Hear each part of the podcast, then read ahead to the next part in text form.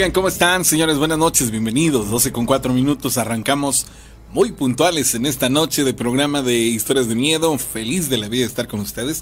Y bueno, de antemano les quiero decir para los que no están conectados en, en YouTube que lo hagan porque ahí van a poder ver en la emisión de ahorita esto que está saliendo eh, a cuadro.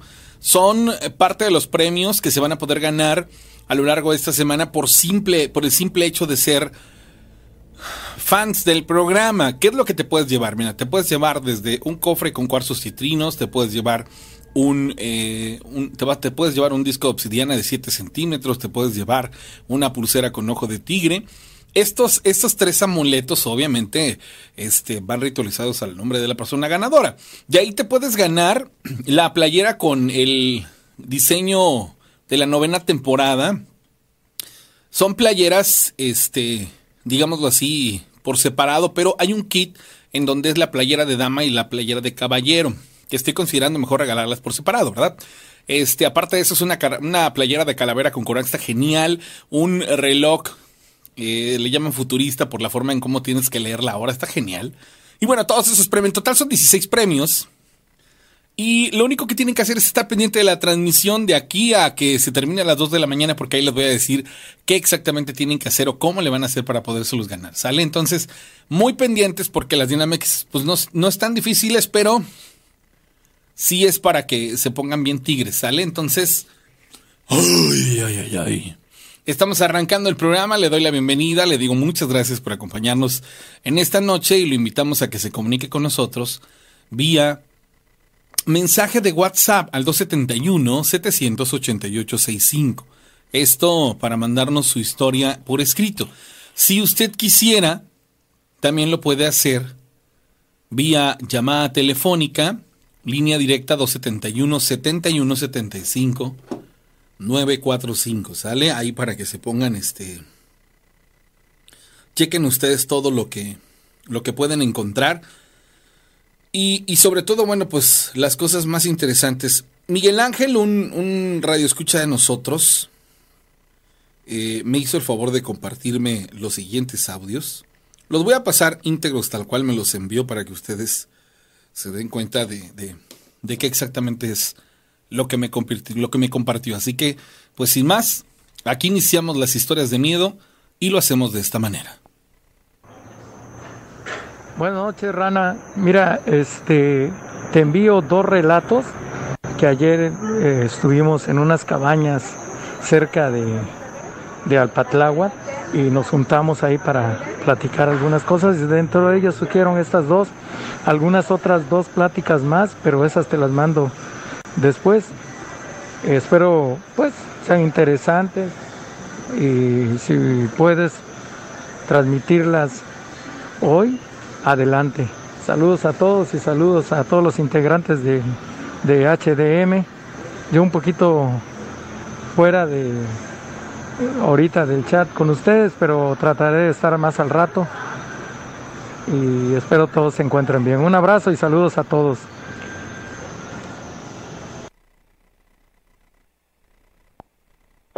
muy bien por sí misma y que ha sido una mujer que no le tiene miedo a nada, cabrón. No. No, no, no. ¿No está? Y fue a una fiesta de una, de una prima a Puebla y se quedó, en- dijeron, no, tú eres la tía consentida, te vamos a dar una habitación especial en un hotel de esos antiguos coloniales en Puebla. Ah, bueno, sale, sale, mija, no te hubieras preocupado. Bueno, pasa, cabrón. Llega, van a la fiesta de graduación, llega mi mamá como a las 3 de la mañana. Cuarto, dice que lo sintió así como que Frío. frío, raro, ¿no? Y ella todas las noches pues se cambia y se pone a rezar. Se pone a rezar en la, en la base de la cama. Cuando ve que de la, de la pared sale un gnomo. Pero sí vio como la parte, o sea, cómo fue saliendo de la pared. Y salió y empezó a caminar hacia ella, pero dice que así con, con odio, ¿no? Viéndola con odio. Y que se estaba cerca y acerca y acerca, cabrón. Y que empieza a rezar la magnífica. Que se quedó así como. Ah, mi mamá, no. Sí, mi mamá, anonadada, mi no sabía cómo no sabía qué hacer. Empezó a rezar, a rezar así. Cuando estuvo a punto de tocarla, que se le quedó viendo, y ella siguió rezando, rezando, se empieza a regresar, se empieza a regresar y se mete otra vez en la pared y se pierde.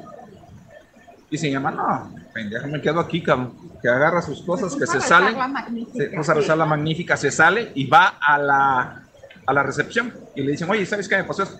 Ah, sí, andan dos, de por sí dan mucha guerra. De repente llegan a hacerle cosas a las personas, pero si no le hizo nada, ya la hizo usted, regreses a dormir. Dice, no, sí, mi madre, yo me quedo aquí, cabrón. Y era así como el típico de uno que está acostumbrado. Así, ajá, las, las, los zapatitos. Pero dice que la cara así muy fea, de malo, de malo. cabrón. Dice que es lo único que le ha pasado en la vida y que nadie le contó, cabrón, lo vivió. Una situación que una mi- un este una mujercilla andaba molesta y molesta a mi esposo, pero era una mujercilla media loca, loca de locura, no loca de que, que anduviera así. Entonces, entonces esa loca. mujer siempre molestaba a todos los que llegaban a ese taller. Y un día dice que esta tipa pues se sube a andar en los coches en el taller y le deja una pulserita. Y él la vio, pero pues no le tomó importancia. Y, pasaron los días y los días y los días y agarra y llega a la casa, estaciona el coche, pero esta mujer lo mandó a investigar a dónde vivía y en la madrugada así empieza a tocar la puerta, pero a golpes y rompió el cristal y empezó, me entregas mi pulsera, me entregas mi pulsera. Y bueno, a mí me asustó y dice, no, tú tranquila, no, no pasa nada. Se pasa otro día y este, y él se va, se va y, y- ah bueno, demandamos y todo porque sabíamos que existía esa mujer, ¿no? Le digo, vamos a ver quién es esa mujer y no lo vamos a dejar así. Bueno, al tercer día o al cuarto día, no me acuerdo bien, el caso es de que vuelven y empiezan a tocar la puerta en la madrugada. No estaba mi esposo y tocan la puerta así. Bueno, ahí lastimosamente ya, ya pierde todo sentido la, la historia porque se, se... mm, No sé qué le pasa al audio en total, bueno, en realidad, o qué es lo que, que ocurra, que se empieza a distorsionar, pero bueno, me quedo con la primera historia. Alá, no manches. O sea, ¿te imaginas estar en un hotel, llegar a un hotel, o llegar a un punto en donde vas a pernoctar, y de pronto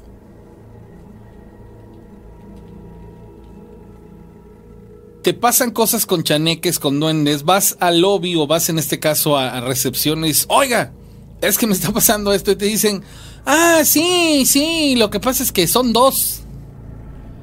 Y este... Y tal cual, este, usted no haga caso, si ya no le hicieron nada, regreses a dormir. ¿Dónde está el sentido común de la persona que tal vez está acostumbrada a esto y... y ¿Y, y de dónde creen ustedes que esto tiene o es algo lógico? No sé, siento que a veces las personas son medios, este, medios locochones, definitivamente. Pero bueno, me hicieron llegar, este, a ver, a- hicieron llegar algo aquí al, WhatsApp. Se llama El Castillo del Diablo en Rosarito. Está habitada, está bastante interesante la imagen de este lugar, literal, es, es como si fuera un castillo de- del diablo por todas las imágenes que tiene. Debe de ser de alguien que, que es pues adorador o algo por el estilo.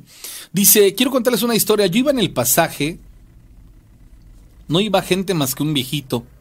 Me senté junto a él. Después de mí se subieron dos personas delante de nosotros. Y de repente el viejito me dijo que robé su cartera. Eso no era cierto. Nos bajamos del pasaje, el señor me dijo, cállate, que nos vamos de... que, nos, que no nos vamos a salvar, pues los de adelante no tenían pies. Yo no me di cuenta, pero me llamó Daniel. Esto me pasó aquí en Córdoba. A ver, tratando de, de, orquestar la historia, es una persona que se encuentra a un viejito y solamente él y esta persona interactúan. El viejito le dice, ¿tú me robaste la cartera? Él le dice, no. Después de eso le dice, no nos vamos a salvar. Y le hace mención de que ahí hay unas personas y que esas personas, wow, no llevaban pies. Pero más interesante lo del hotel. ¿Sí escuchaste esa del hotel? Sí, me, me llamó mucho la atención y la, la escuché con, eh, con, detenimiento y caramba, de verdad. Una cosa es de que nos lo platiquen así y digamos que como lo hicieron. Y otra muy distinta vivirlo, no porque yo lo haya vivido, evidentemente no es el caso, pero de verdad debe ser aterrador ver que de la nada, de la pared, surge un hombre que se va acercando a ti con una mirada amenazante, intimidatoria, y, y, ¿qué, ¿qué, es esto? De arranque te suena ilógico, no cuadra nada, ¿cómo va a salir un hombre de una pared, caramba?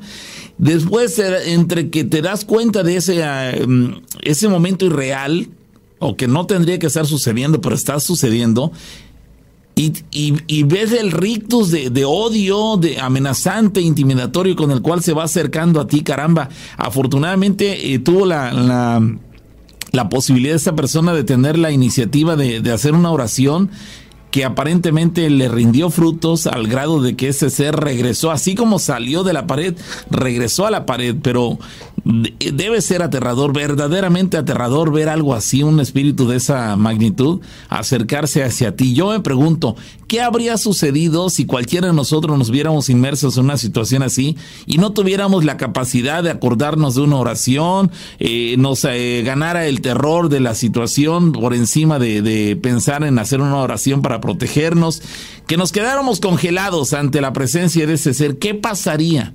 Nos agredería, eh, nos golpearía, sentiríamos eh, un cansancio, nos sentiríamos mal. Este, ¿qué, ¿Qué sucedería? No, no, no tengo la capacidad para poder eh, discernir esa situación, pero debe ser de verdad muy, muy aterrador.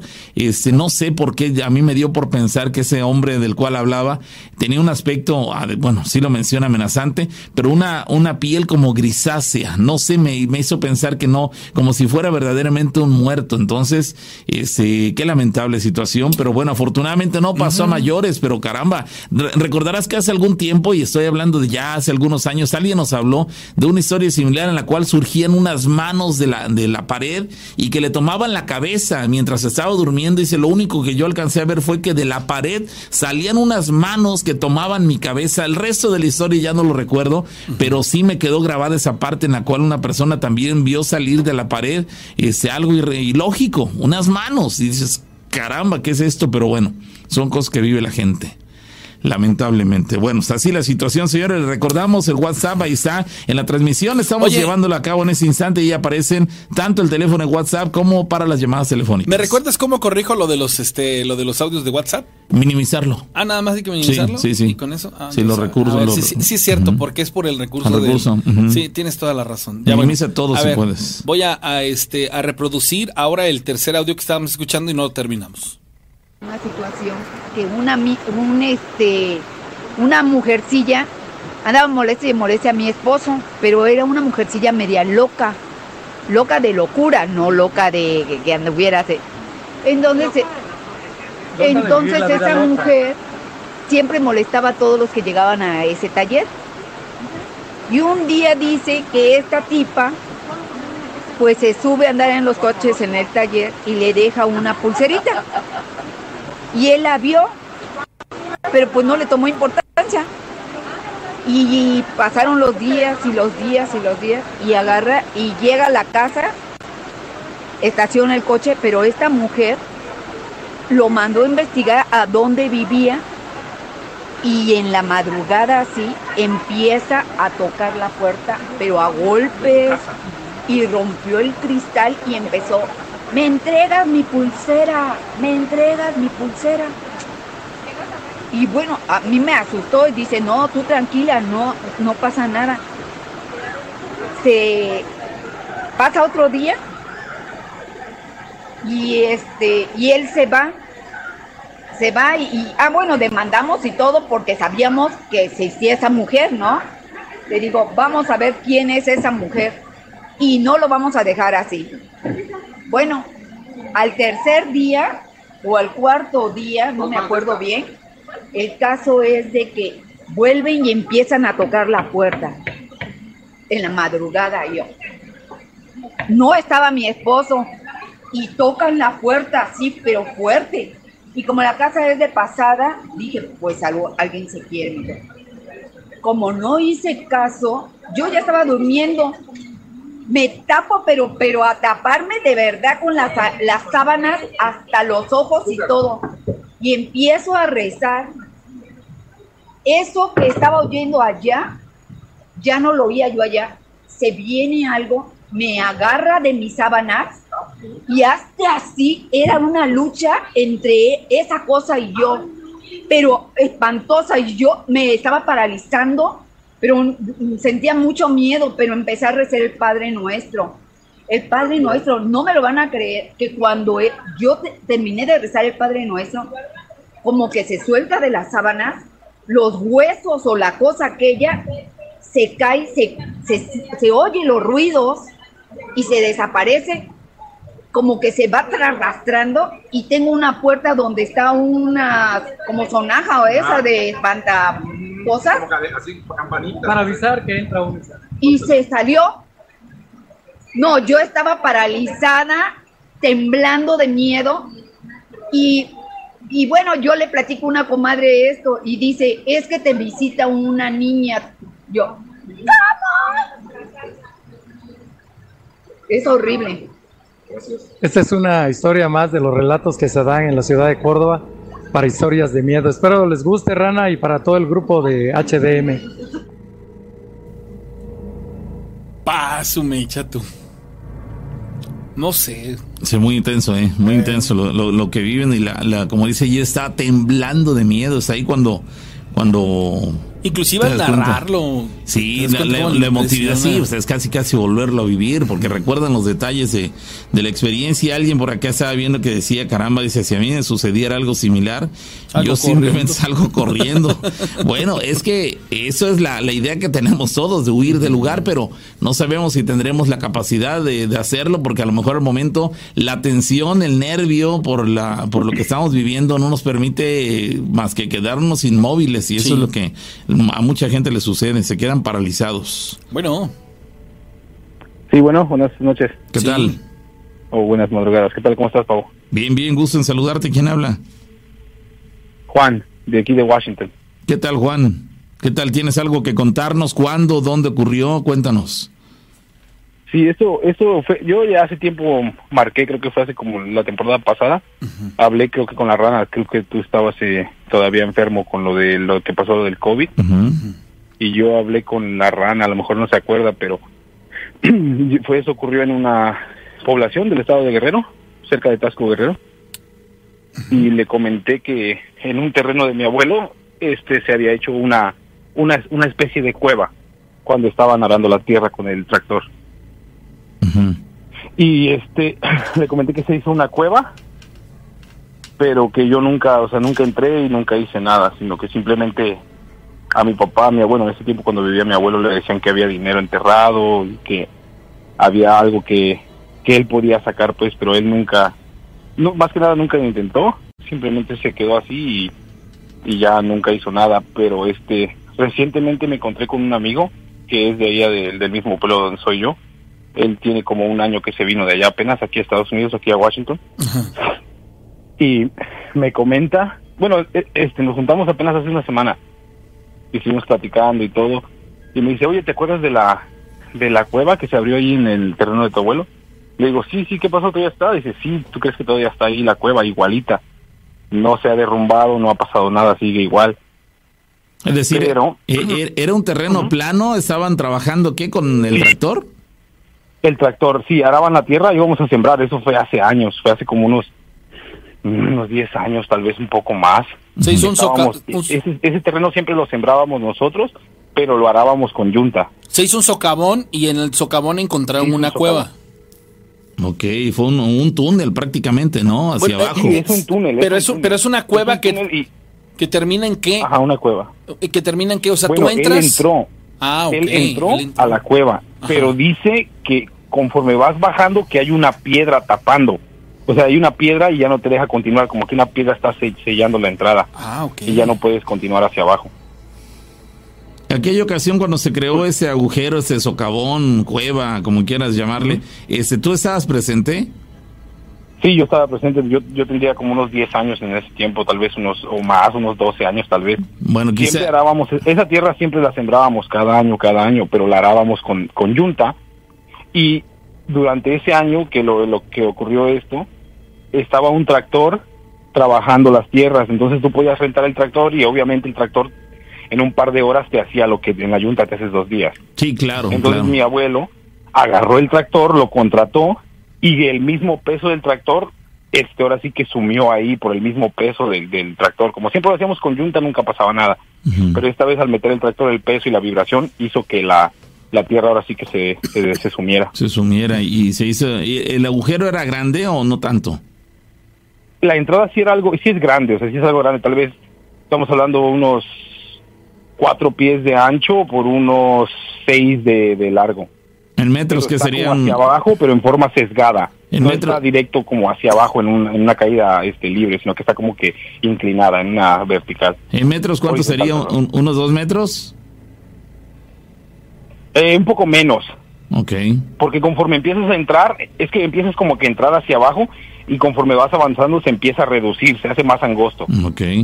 Eh, eh, aquella Entonces, ocasión... tú- nosotros entramos, en Ah. ese momento entrábamos, pero no entrábamos hasta hasta donde topaba, simplemente bajábamos un poquito y ya cuando sentíamos como que, ya cuando mi hermano y, y el resto de los amigos sentían como que ya se estaba apretando, se salían. Sí, Yo claro. la verdad nunca entré porque pues a mí siempre me da me da miedo, soy como claustrofóbico, entonces nunca me ha gustado los espacios cerrados y yo nunca, la verdad nunca me aventuré a meterme. Sí, es, es interesante y es lógico que no se hayan aventurado a entrar porque no sabían si en un momento u otro se podía venir una, una este, no sé, una debacle ahí de la tierra y, y los dejar ahí atrapados, ¿no? Sí, exacto, y por eso mismo mi papá también nos dijo, sabes que no, no se metan, no anden ahí. Y también comenté que después que falleció mi abuelo, bueno, ya mi abuelo, él, él investigó un poco eso porque obviamente llamó la atención, ¿no? Pues un agujero y, y se miraba como que estaba hecho, no se miraba como que la tierra se sumió y ya, sino se miraba como que estaba, al propósito estaba ahí. Como que había una inteligencia Entonces, detrás papá- de, esa, de ese hueco, ¿no? Exactamente, las paredes, o sea, la- las, las paredes se miraban como que lo rascaron, ¿me entiendes? No era, porque sí se miraba la pared conforme ibas bajando, se alcanzaba a ver así como que estaba tallada, pues, como que la, la hubieran escarbado, no se miraba como que pues, se cayó y ya se hundió, no, sino que tenía un, como lo hicieron con propósito. Oye, se me, me- eh, bueno, acá Oscar Borges hizo la, la conversión, digamos, de pies a, a metros. Y si un pie mide poco más de 30 centímetros y tú mencionas que tenía unos cuatro pies, estamos hablando de que la, la abertura de ese hueco era de un metro 20 centímetros. En realidad era, era Pequeño. pequeño. ¿no? Vamos, un poco más de un metro y dices, bueno, pues Lo que pasa es que muy tú vas, grande no tú vas- era. tú vas a decir una cosa. Aquí en, en el. En, tú llegas a Corral de Piedra y empiezas. Corral de Piedra, para empezar, para ponernos en contexto, es un lugar que está cercano a Córdoba, Veracruz. Hay que llegar a Potrero, de Potrero una desviación, que es otro, este, otra localidad. Y llegando a Corral de Piedra, adelante caes al Maguey. Pero el Maguey está entre Corral de Piedra y, para, pa- perdón, para llegar a Cuitláhuac está el Maguey, hay un lugar que se llama Los Limones por ahí. Bueno, tú empiezas a subir, a subir, ves, obviamente ves la montañita, ¿no? Es una montaña que está pelona porque ahí siembran caña. Llegas a un punto en donde de pronto te das cuenta que hay una piedra grande que sobresale de, de este lugar. Y tiene un huequito como de un metro exagerado, hermanito. Sea, una cosa así pequeña. En aquel entonces era yo un chamaco de 17 años. Obviamente estaba yo delgado y, y, estaba igual de alto.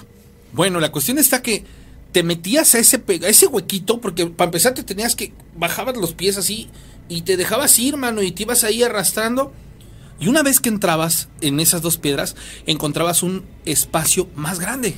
No, pero ya entonces tú veías que era una cuevita adentro. Una pequeña caverna, ¿no? Caminabas por esa cavidad y llegabas a un punto en el que encontrabas un hueco que tenía perforación hacia arriba, pero que tenía de altura, no sé, unos 15 metros. Y de diámetro tendría como unos 8 metros más o menos. Es decir, ya era una pequeña caverna. Ya era una pequeña caverna. Y luego pegado a esa caverna hacia abajo había otro hoyo pequeñito. Y lo que me decían mis primos es, aquí hay que atravesar, tú bajas por aquí, dice, te arrastras, te arrastras, te arrastras, te arrastras, y vas a llegar a un punto donde hay una laguna, laguna Subterránea. subterránea. Está la cueva por dentro, ahí está el agua y ahí te metes, te puedes meter a nadar.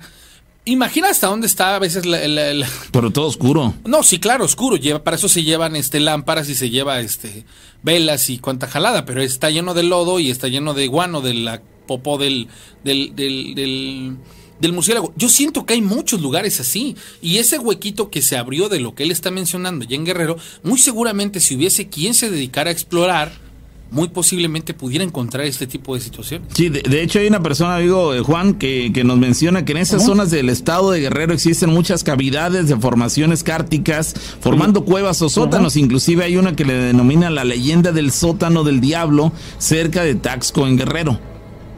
Sí, cerca de Tasco. Sí, la entrada, el hueco que se abrió por encima es así. Es, la verdad ya tiene muchos años. Yo yo calculo, a lo mejor es más, yo calculo sí, de, de así de, de largo, o sea, de, de largo es como de 6 a 7 pies y de y lo, a lo ancho pues sí son como 4 o 5 pies.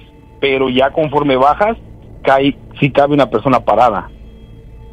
Ah, bueno, sí, sí, En- sí. En cuanto bajas en ese huequito, en cuanto caes como abajo, ya, ya tú cabes parado y sí puedes ingresar, caminar parado. O sea, sí, sí está amplio. Pero el, el boquetito arriba, lo que se sumió fue esa entrada. Pero en cuanto tú caes abajo, pues mi hermano se metía en ese tiempo y él tendría como unos 14 años. Delgadito, un- aparte de eso, y él, sí, y él sí. entraba y, y, que, y cabían parados y podían caminar, o sea, sin tener que agacharse, y caminaban hacia, hacia abajo. Sí, sí, sí, Yo, digo, yo nunca me metí, pero ellos sí se metían y pues no se miraba que se arrastraban, sino que caían parados y se, y se, y se metían. Oye, y Yo nomás miraba de encima como que lo que podía ver, pero la neta yo nunca me animé a bajarme. él menciona que él sí entró, que, bueno, te comenta que, que este, ah, huec- este hueco, esta gruta, como quieras eh, llamarle, este todavía estaba, digamos que existe hasta la actualidad prácticamente. Él ingresó a Sí, todavía lugar. está él. Sí, Este ingresó. vino hace un año de allá de México, entonces apenas nos juntamos, yo me enteré que estaba por aquí, nos juntamos y pues como si como crecimos juntos, él es menor que yo todavía, tal vez unos cuatro años, cinco años menor que yo. Entonces estábamos conversando y una plática salió de otra y empezamos a hablar de mi abuelo porque él, él conoció a mi abuelo, mi abuelo siempre le da- les daba trabajo a ellos para que pues se mantenieran sembrando y toda esa onda. Entonces me acuerdo, me dice, oye, yo me acuerdo mucho de tu papá, dice, ¿qué crees? ¿Te acuerdas del, del hoyo que se abrió? Le digo, sí, güey.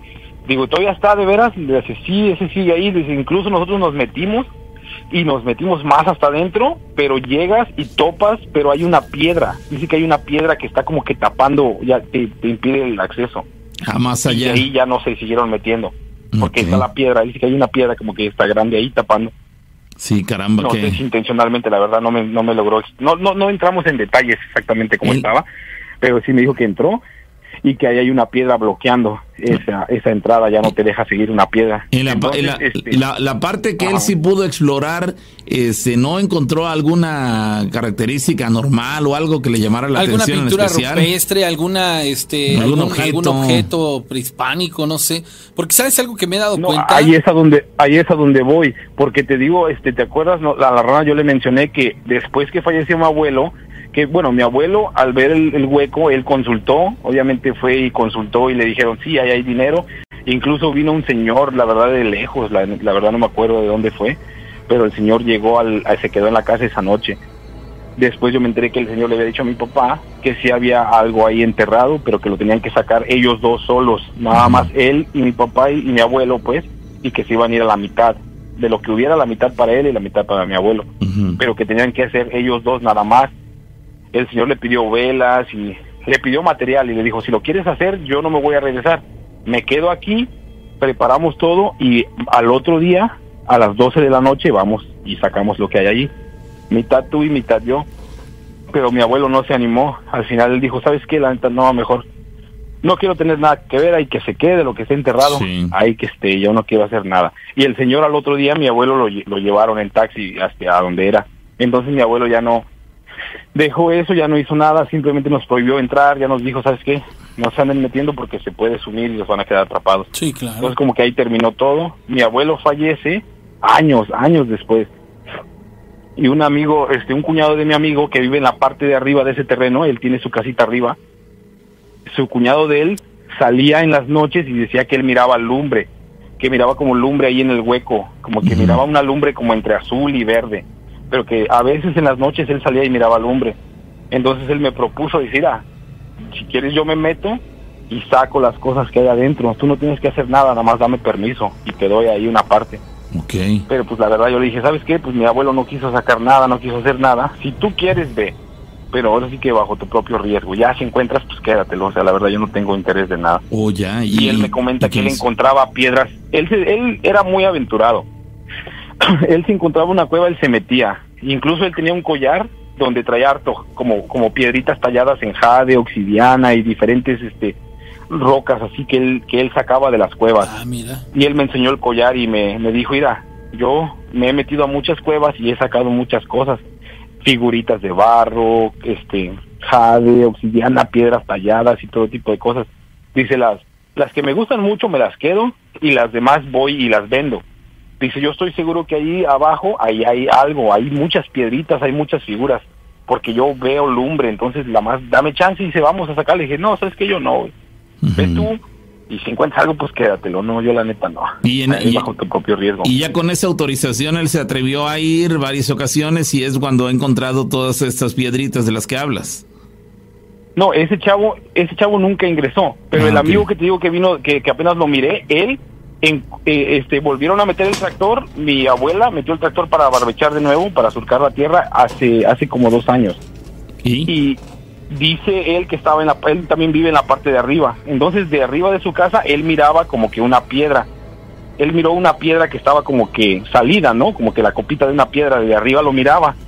Pero mi tío y otras otros peones que andaban trabajando la tierra, pues caminaban a un lado de la piedra y pues no, o sea, nunca lo miraron, nunca le como que nunca le hicieron caso, no sé si no le pusieron atención, pero él desde la parte alta de su casa miraba esa como una piedra, como que estaba saliendo, ¿no? Como que el pico de una piedra. Entonces él bajó, bajó hasta el terreno y desenterró la piedra. Pero fíjate que la, él me enseñó la foto y la piedra tiene la forma de una virgen. Oh. De una virgen. No, no, no, o sea, es, es como un cuarzo.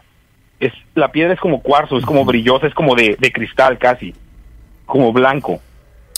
Pero qué extraño, porque qué clase de virgen. O sea, estamos hablando de, de, de cuestiones Es- sí, pero es prehispánicas. como una virgen, es como una virgen. Si tú miras, se mira la silueta de Oh, una ya, virgen. ya estás tú, ajá, Obviamente tú lo no estás está interpretando pintada así. ni nada, es, es, una piedra nada más, Ya. pero sí tiene como que la base, ves como empieza como gruesa y es como tipo botella así, Ajá.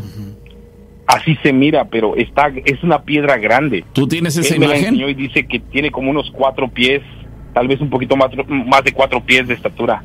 Está interesante, estaría interesante saber qué, porque te, qué te puedes encontrar o Metecutli, que es la, la diosa creadora, pero pues no tiene esa, esa imagen como, como en el manto, este Coatlicue, que es como una especie de serpiente, ah, no sé, podrías encontrar Sí, diferentes él- deidades, él pero no ninguna, ninguna la verdad, pues, tú cumple la- con. Tú la ves y así en silueta, en silueta sí parece una virgen. Sí, sí, sí, es con, conforme tú la como una refer- piedra es como un cuarzo, o sea, es brilla, es como color así como color este, no sé, como tras como vidrio casi así, Oye. no no tan brilloso, no transparente como un espejo, pero sí Blancuzca, ¿no? cuarzo, Un- una roca sólida. Un, un vidrio Como blancuzco. pues, casi. Oye, este, ¿tú tienes Ah, imagen de esta? eh, ¿Tienes imagen de esta virgen? Él me la enseñó apenas, digo que este, apenas juntamos la semana pasada y me la enseñó. Pero no te la mira, compartió. le dice, te voy, te voy a decir algo. Encontré esta virgen que mide como cuatro pies de estatura. Dice, lo raro es que yo encontré esa piedra y está grande la piedra. Entonces yo la desenterré. Y pesa más que un bulto de cemento, me dijo. Pesa más que un bulto de cemento. Entonces yo la cargo, la levanto. Y todos los demás que estaban trabajando ahí en el área se dan cuenta de que yo saco la piedra. Y me dicen, Nora, ¿qué tienes ahí? Dice, ¿a poco no la miraron? Es una virgencita. ¿A poco no parece una virgencita? Y ya todos se sacaron de onda y dicen, no manches, sí se parece una virgen. ¿dónde estaba? Y dice, pues ahí ustedes han estado trabajando. El tractor, al remover la tierra, como que la desenterró. No sé qué tan profundo estaría, pero él, él dice que el tractor trabajó ese día ahí y él miró la parte de arriba nada más saliendo. Él- él- Entonces dice que después de que él encontró esa piedra, él empezó a soñar con mi con mi abuelo. Él soñaba con mi abuelo del diario. O sea, tenía sueños recurrentes, soñaba a mi abuelo, soñaba a mi abuelo, soñaba a mi abuelo, y ya le dijo a su mamá, no, pues sabe que es que sigo soñando con el Señor y ya van como cuatro o cinco días que sueño con él. Y ya su mamá le dijo, ¿sabes qué? ¿Por qué no le pones un altar a la Virgencita que encontraste? Entonces ya le construyeron ahí un altarcito, la pusieron, pusieron velas y todo, pues como un altar normal y ya dejó de, de soñar a mi abuelo. Pero sí me lo contó y dije, no manches, y ya me enseñó la foto, no me la pasó, pero él la tiene. Y Sí. sí, se parece como una virgen, la Se- verdad. sería muy interesante y, y sí te lo pediría como favor, ya que estamos tocando el tema y la curiosidad eh, nos, nos embarga. Si te puedes comunicar con él esta misma noche, dile, güey, pásame la imagen y nos la compartes en uno de los próximos minutos. O incluso hoy mismo, si tienes la oportunidad, digo, ya que tocamos el tema, seguramente más de uno estará con la, con la incertidumbre o estaremos con la incertidumbre de ver esa imagen, a ver de qué se trata y, este, y, y considerar las medidas. Si dices que, que, que él te dijo que debe medir unos cuatro pies y nos acaban de decir que cuatro pies son como 30 centímetros, estamos hablando de que esta figura mide más o menos un metro 20 centímetros, es una figura Sí, suficientemente está- grande. está grande, Sí. él, bueno, tal vez, no, no, espérame, espérame, creo que me estoy equivocando. Este, él me dijo que le llegaba a la cintura, entonces, cuatro. Sí, pues es que no, sí. disculpa, no, no, son, son, son, son como tres pies, tres pies. aún así metro. está cerca de un metro, aún así es, es suficientemente Sí, tres pies, grande. pies, porque él me, él me señaló su cintura. Porque él estaba parado. Le digo, ¿qué tan grande? Yo, yo me imaginaba una piedra pequeña, ¿no? Le digo, güey, ¿qué tan grande está? Dice, no manches, me llega por acá, por la cintura. Le digo, no manches, neta, no está grande. Le digo, Pues- ¿cómo chingados no la vieron? ¿Cómo Pues- no la vieron? Es que, es que, no lo- sé, lo- güey, es que nadie la miró más que yo. ¿Sabes qué? Los demás sí vieron la piedra, pero no le vieron la forma que él sí le vio. Exactamente, exactamente lo que él- yo le digo, pero yo por, yo de momento dije, es una piedra pequeña, ¿no? O sea, obviamente una piedra pequeña, pero ya cuando me, me dijo, no, pues como de mi cintura para abajo, dije, oye, es una Sí, piedrota, sí, ¿cómo es no? que O sea, estamos es hablando de una ¿me piedra de, de- de aproximadamente un metro de, de, de- largo, o sea, es Sí, suficientemente sí, grande. Como unos tres pies, tal vez un poco más, un poco menos, pero por ahí aproximadamente. Sí, sí, sí, ojalá, Pero ojalá y está grande, o sea, está grande. crees tener la oportunidad de contactarlo esta noche y que te Le la voy, a mandar, le voy a mandar mensaje ahorita, si se no se ha dormido le voy a decir que me la mande y la única forma que tengo es mandar... Digo, Juan, y, aun- Juan, y aunque no se haya dor- y aunque se haya dormido, lo despiertas, le dices, ¿sabes qué? No, Tengo sí, todo bueno. un auditorio. Tengo un auditorio completo en México, Estados Unidos, Centroamérica y hasta Sudamérica a la expectativa de esa imagen, por favor. No vas a perder más allá de 30 segundos mandándome, buscando la imagen y mandándomela por WhatsApp y la compartes con nosotros, ¿sale? Sí, él la tiene ahí, le digo que la tiene la foto, le voy a, le voy a marcar ahorita a ver si me Márcale. contesta, a ver si no se ha dormido y Sí, le voy a decir que me la mande. Y ya, digo, yo se la mandaría por Messenger a, a Sí, sí, Rana sí, en- cómo en no, Facebook. mándamela y con gusto la subimos, ¿sale? Bueno, voy a ver si tengo suerte contactándolo, si no, tal vez mañana sin falta. De Ya acuerdo. estás, gracias Juan. Bueno, gracias, tengan buenas noches. Un abrazo, buenas noches.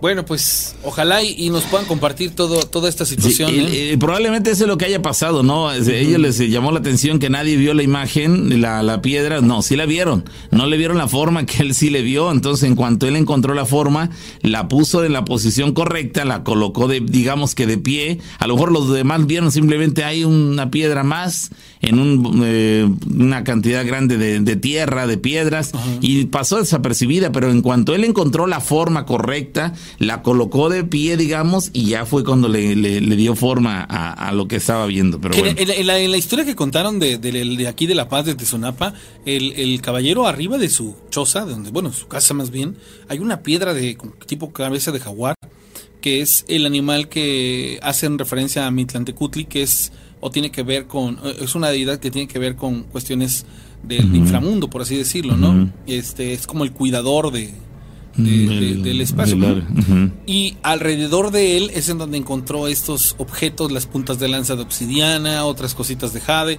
Muy interesante, pero él no se ha atrevido, no ha querido, este, pues, investigar. Yo fíjate que llego a pensar que en esos lugares hasta pirámides hubo, Seguramente. porque, porque la erosión de las piedras me deja ver eso. Hoy en día están... Mira, es más, eh, me pasó a mí, yo tengo unas jardineras en la casa, su casa de ustedes, y en dos semanas pareció una selva así, que me quedé así, ¿qué pasó?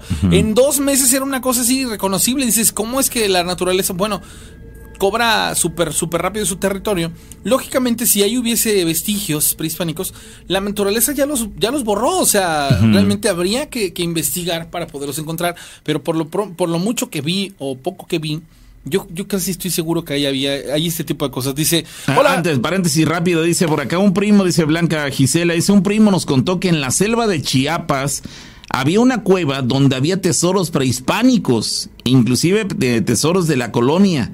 Pero para llegar a ese lugar te jugabas prácticamente la vida, pues había serpientes, había fieras de, silvestres, digamos, de- lugar, y pues tenías que controlar tu miedo ante esa situación, pero que su primo le, le dijo esto, que había una cueva donde él, yo quiero pensar que él estuvo presente en el lugar y atestiguó que había tesoros prehispánicos y también de la colonia. Bueno, dice, buenos días, quiero contarles algo que la otra semana me pasó. Yo estaba en mi casa, ya era hora de acostarme. Mi hijo, no sé por qué, no quiso dormir solo. Mi esposa se acostó con él en su cuarto y yo me quedé solo. A las 3 de la mañana, como dicen, se me subió el muerto. A mí no me pasa muy seguido, pero sí lo he experimentado. Lo que no he podido olvidar es que vi a una mujer que se acercó y me dio un beso muy apasionado. La verdad, fue asqueroso para mí. No me dejaba como que quería tener relaciones sexuales conmigo, pero por más que yo me quería mover, no podía. Después de unos minutos, la mujer se bajó de sobre mí y en el oído me dijo, luego terminamos esto. Ah, caray. Con una voz escalofriante. Después sí pude despertar, muy espantado. Mi corazón estaba acelerado. Desde ese día para dormir me cuesta muchísimo porque no he pasado, no me ha pasado otras veces. ¿Cómo ven lo que me pasó? Pues, pues Eso. amigo, considera que era una dama, ¿no? O sea, No, pero preocúpate que, te agarraran de espaldas y No, fuera una no, voz que te dijera. No, espérate. "Hoy te es, toca". es que es que aún es que más allá de eso, aún así, para él, Sí, esperar una, una, una imagen, dice, a ver, una figura femenina viene, me besa de una Sí. manera tan apasionada, eso no es, no es un sueño, eso es real. ¿De quién se trata esto más que darme placer o sentir algo agradable? Cuando le dijo- Me da miedo. Luego terminamos Terror, esto. caramba, no, Ah, no, terrible, terrible. Bueno, vamos a, continuar con el programa. Quiero ah, decirles que a lo largo de- del programa, ustedes, bueno, pues ya vieron al principio los regalos que les vamos a dar. Al final del programa les digo la mecánica o las mecánicas para que súper rápido se los puedan llevar. Son 16 premios, entonces todos tienen la misma posibilidad de ganar porque va a ser con llamadas. Entonces, por ese lado no se preocupen, hay personas que me dicen yo quiero participar, todos participan. La segunda cosa que les quiero decir, a lo largo de estas semanas, ha- han sido como 4 o 5 semanas muy interesantes, he tenido contacto con gente que en Telegram me ha contactado por vía WhatsApp, por diferentes medios. Gente que le gusta el estudio de las cuestiones paranormales y que tiene que ver con un montón de cosas. Los temas que hemos tocado han sido muy diversos y en todo momento todo es conocimiento. Bueno, resulta ser que en, en esa apertura que tienes que tener a nivel emocional y mental, han aparecido diferentes situaciones o cosas que me han resultado muy interesantes. Por ende, quiero invitar a aquellas personas, y tiene que ser pues, obviamente de aquí de Córdoba, de o de la zona cercana, porque el taller va a ser aquí en Córdoba, que crean tener alguna virtud, algún don. Que ustedes digan, ¿sabes qué onda? Yo eh, veo cosas, yo sueño cosas que pasan. A mí me pasa que de pronto veo a las personas, las toco y se me revelan cosas. Bueno, a todas esas personas que tienen estas facultades, que no las han desarrollado, que viven en una incertidumbre, que de pronto sienten una necesidad de un guía espiritual y que no han alcanzado el descubrir qué es lo que realmente está pasando con ustedes, a un taller. Este taller va a ser este sábado que viene, lo vamos a hacer aquí en, en- la por Plaza Cristal.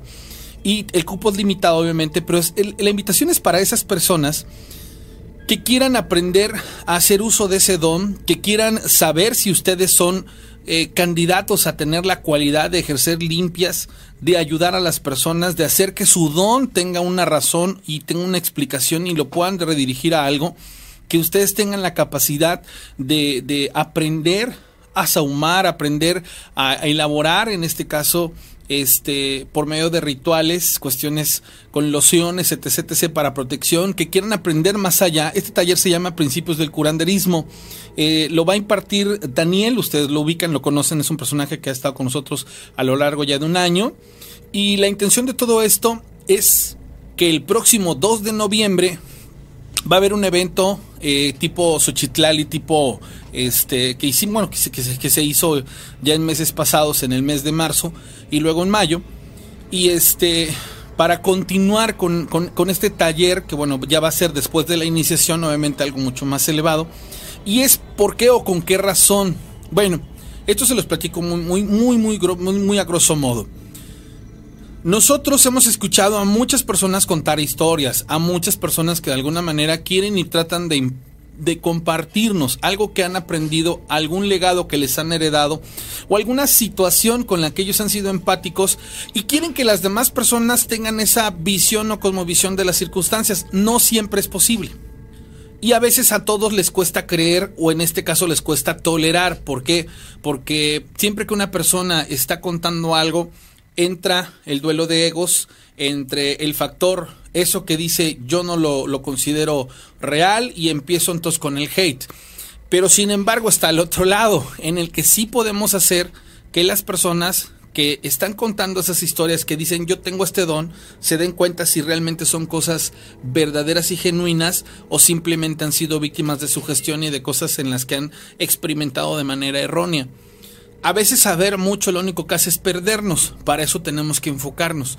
Y precisamente por ello es que vamos a empezar a hacer estas situaciones porque en todo momento lo que se busca es un crecimiento, un crecimiento para todos nosotros, porque es increíble todo lo que está alrededor de este místico mundo de las cosas paranormales, energéticas y que tienen que ver con un montón de dogmas, un montón de escuelas que tienen que ver con un montón de cosas que, a veces no se nos dan en información que no vamos a encontrar en Google ni en Wikipedia y que no vamos a encontrar este, en, las formas habituales que tenemos de, buscar este, ese tipo de cosas porque no están ahí. Tal es algo mucho más allá y de verdad les hago la invitación. A mi número de WhatsApp me preguntan este, acerca de qué es lo que ustedes necesitan tener para, esa, para ese taller y este y sería este sábado. Es un cupo limitado, por lo cual ahí está la invitación para que ustedes puedan hacerlo. Llamada telefónica.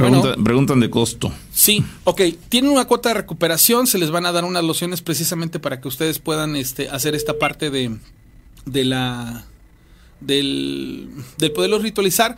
Pero lo principal es que digamos que es una invitación, abierta, pero sí hay que, hay que conocer la razón por la cual ustedes quieren asistir a ese taller. Y entonces ahí les doy la información correcta. Es súper accesible, digo, no se me lleven una idea que no es, pero sí quisiera hacerlo de manera ya más, más directa.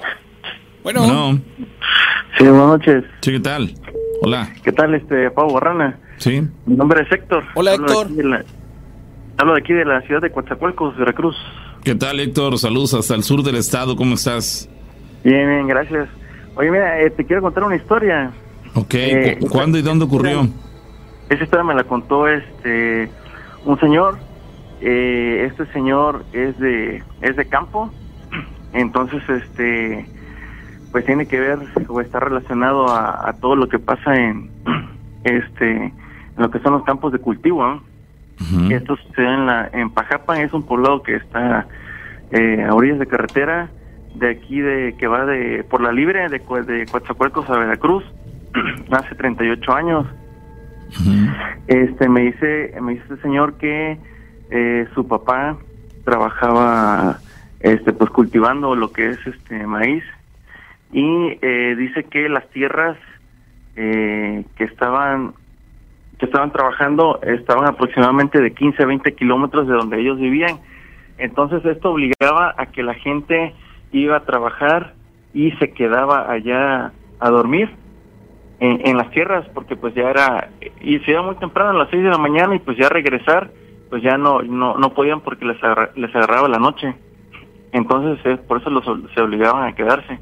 Entonces dice que él cada dos días le llevaba lonche a su papá y dice que en una de esas él agarró y se quedó ah, con su papá a dormir allá en esas tierras dice que le dijo, este, le, dijo, mira hijo, este, te voy a enseñar eh, todo lo que todo lo que se ve aquí en estas en, en el bosque, en el campo. Dice, ya se lo enseñé a tus hijos, pero quiero que tú también lo sepas para que sepas identificar cuando se trata de un humano y cuando se trata de los seres del bosque o del campo. Entonces dice que pasada la medianoche empezaron a escuchar así como personas que estaban cazando. Y dice que era, ha- hacía lo siguiente, ¿no? Decía, ¡Eo! ¡Eo! Y que clarito escuchaban que era una, una persona, pues un humano. Y que atrás de ese sonido que hacían ellos escuchaban ladridos de perros. Así como que buscaban entre, entre el zacatal, buscando. Entonces dijo, ¿ya escuchaste? Le dice, sí, escuché. Me dice, pareciera que fuera una persona, pero no lo es. Dice, yo todas las noches lo veo y ahorita va a pasar justo por este camino y te voy a enseñar qué es. Dice, vente, vamos para acá. Y dice que agarraron y se acercaron a ese caminito donde era como una lomita y ellos estaban encima de esa lomita y dice, ahí viene, escucha. Y dice que decía, ¡Eo! Y cuando justo iban pasando por el frente de ellos, dice que alumbraron con una lámpara que tenían y el que venía diciendo eo era un zorro y que atrás del zorro los que venían ladrando eran cuatro ratas. Ladrando. Y que en ese momento cuando lo vio, que la piel se le puso bien chinita y o sea, se impactó y dijo, no te asustes. Dice, esto es cuestión de la naturaleza y esto siempre pasa. Pero mientras tú no te metas con ellos, ellos no se van a meter contigo. Caray. No es Es decir, lo- las ratas eran las que ladraban. Así es, las ratas ladraban y el zorro hacía el eo como humano. Ajá. Caramba. Entonces, entonces dice que eso eso es propio de la naturaleza, que eso eso eso eso pasa pues allá, eso se vive. Y dice que, o sea, él, él lo cuenta porque pues él lo vivió, él tenía 12 años cuando lo vio. Caramba. Qué, qué, qué, qué, qué sorprendente historia, ¿no? No, a mí también créeme que cuando me lo contó me sorprendió bastante, o sea, porque nunca me habían contado algo así. O sea, yo le creo al señor porque no creo que me esté engañando, porque, o sea, es gente de campo, pues, es gente de, de, de pueblo, pues. Qué gente seria que difícilmente va a ponerse a inventar una historia nada más por... Sí, por, no, digamos, difícilmente, difícilmente. Entonces le creí, le creí, pero sí, o sea, fue algo que, que vaya, dije, nunca pensé que me fueran a encontrar algo así, pues. Caramba. Vaya, vaya. Y ocurrió hace casi 40 años. Hace casi, hace casi 40 años él tenía 30, él tenía, perdón, 12 años cuando le pasó, y ahorita tiene 52, 53. Ujú. Entonces él lo cuenta. Y también, no sé si puedo contar otra, que es rápido igual. Sí, sí, adelante. Fíjate que es, eh, me dice que ahí mismo pasó en ese poblado en, poblado en Pajapan y dice que este que le pasó a un compadre de su papá. Entonces dice que este señor igual iba a cazar, iba a cazar al campo, este, pero eh, dice él que antes de que tú cases algún animal, el que sea venado, conejo, lo que sea que vayas a cazar, dice que tienes que pedir un permiso. Entonces ese permiso es pues dice él que es a los duendes o chaneques, ¿no? Como se le conoce, porque él menciona que estos seres este, son de cierta forma como que los guardianes o dueños de esos animales, entonces a ellos hay que pedirles permiso para poder cazar. Entonces dice que este que este señor pues un día fue a cazar eh, y dice que traía un venado en la mira, pero le dio en la pierna. Entonces, pues el venado salió salió corriendo y pues este señor salió detrás de él. Entonces dice que el señor este vio que este venado se introdujo debajo de un árbol. Entonces él fue a ver porque pues dijo, o sea, dijo, ¿cómo puede ser posible? No, o sea, como que de un bajo de un árbol. Entonces agarró y fue a ver y dice que en la parte de abajo, o sea, dice que era un árbol enorme, grandísimo, y que debajo del árbol en las raíces había un hueco. Dice que este hueco era como de un metro por un metro y, o sea, era demasiado pequeño como para meterse ese venado y que eso le causó curiosidad. Entonces dice que agarró y se metió. A lo mejor va, va, va a sonar un poco fantasioso, ¿no? Pero bueno, así lo cuenta el señor. Este, dice que se metió este hueco y dice que al introducirse, dice que había una ciudad, casi casi una ciudad dentro de ese, de ese, de ese árbol en, en las raíces, Sí. donde había seres muy pequeños de 50 centímetros y totalmente desnudos. Y pues él indica que son los, los chaneques, Los pues, los, los duendes, como los conocemos, ¿no? Sí. Y dice que le que este que ahí estaba el venado al cual él él este él trataba de cazar. Y dice que estos seres pues salieron y le dijeron dice tú has tratado has maltratado mucho a mis animales y dice que había había este conejos venados este Es que ellos son guardianes en realidad. Pues eso eso indica el señor eso dice él que sí. Entonces, este dice que había animales con heridas en diversas partes de su cuerpo, pero dice que esas que esas heridas estaban engusanadas. Y me dice, mira, todos mis animales que tengo aquí, dice que había un montón de animales, todos estos animales que tengo aquí, tú los has maltratado, tú los has tratado de cazar, dice, pero no has podido porque pues ellos han, escapado. Dice, entonces, ahorita, dice, lo que tienes que hacer para que tú puedas salir de aquí es que tú me tienes que ayudar a sanarlos Sí, claro.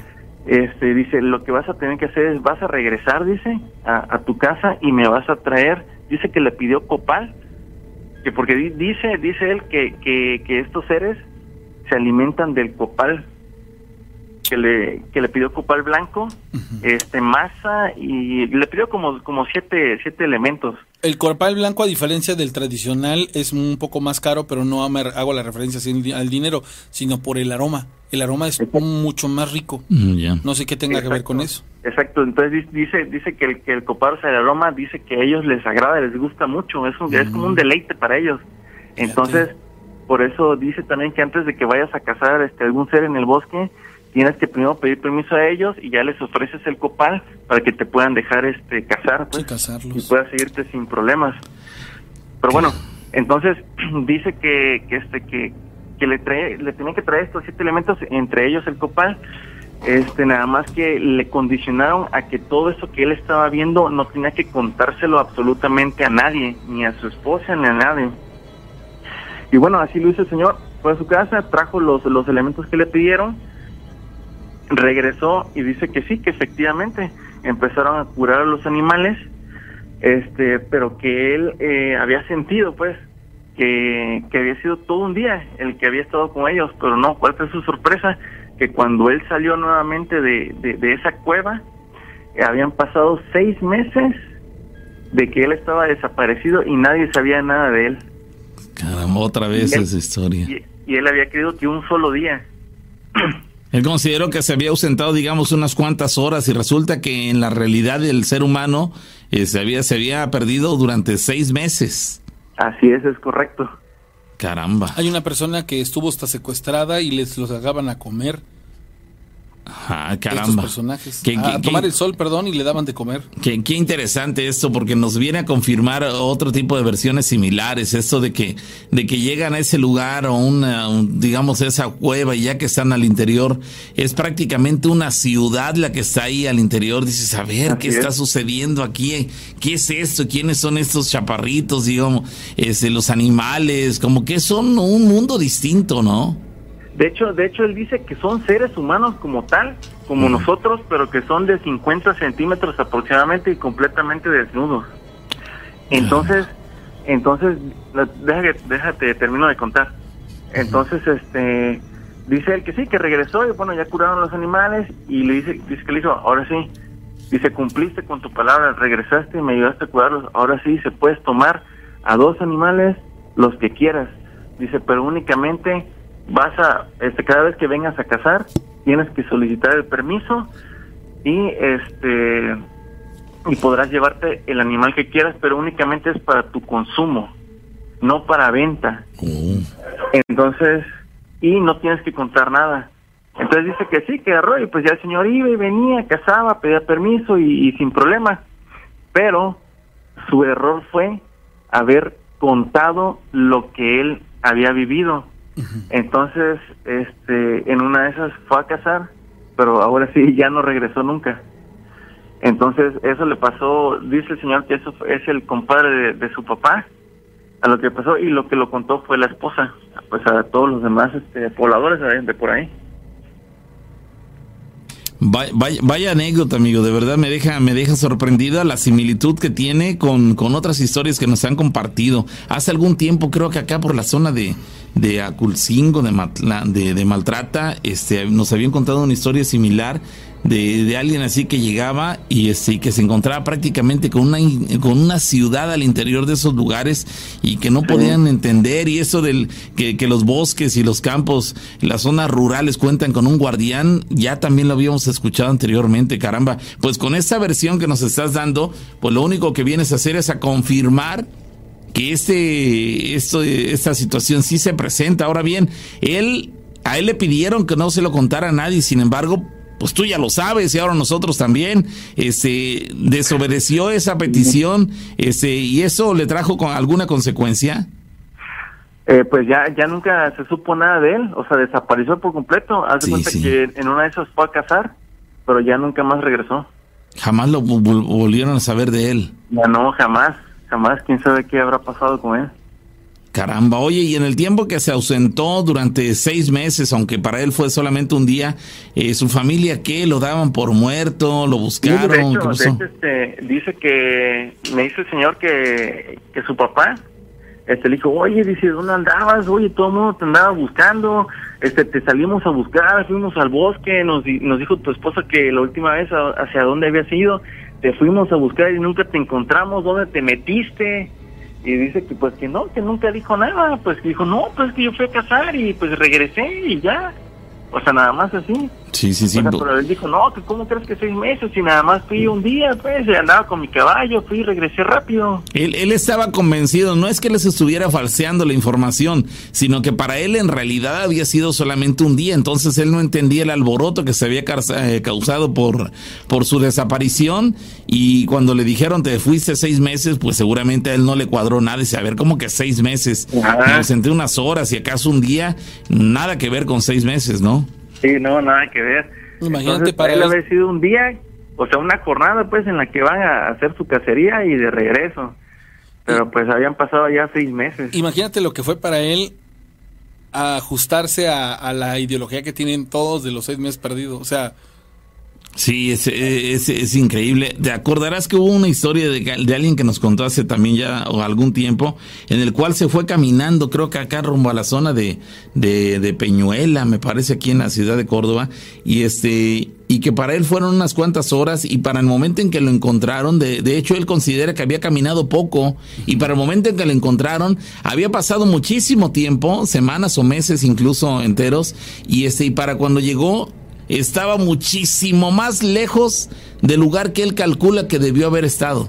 Es decir, eh, para él caminó unos cuantos kilómetros y resulta que apareció en una población sumamente distante del lugar donde desde su punto de vista debió haber aparecido. A ver, espérate, si solamente caminé unos minutos, una hora, qué sé yo, ¿cómo es que me ausenté semanas o meses enteros y, y según yo tendría que estar en tal población y resulta que estoy a decenas de kilómetros de donde yo debía estar totalmente ilógico y, y como si entraran otro, a, otro, a otra dimensión en la cual el tiempo va mucho más rápido que, eh, o va mucho más lento que lo que vivimos en este mundo, ¿no? Es, es totalmente es, este, contradictorio, confuso, pero por lo visto es real también.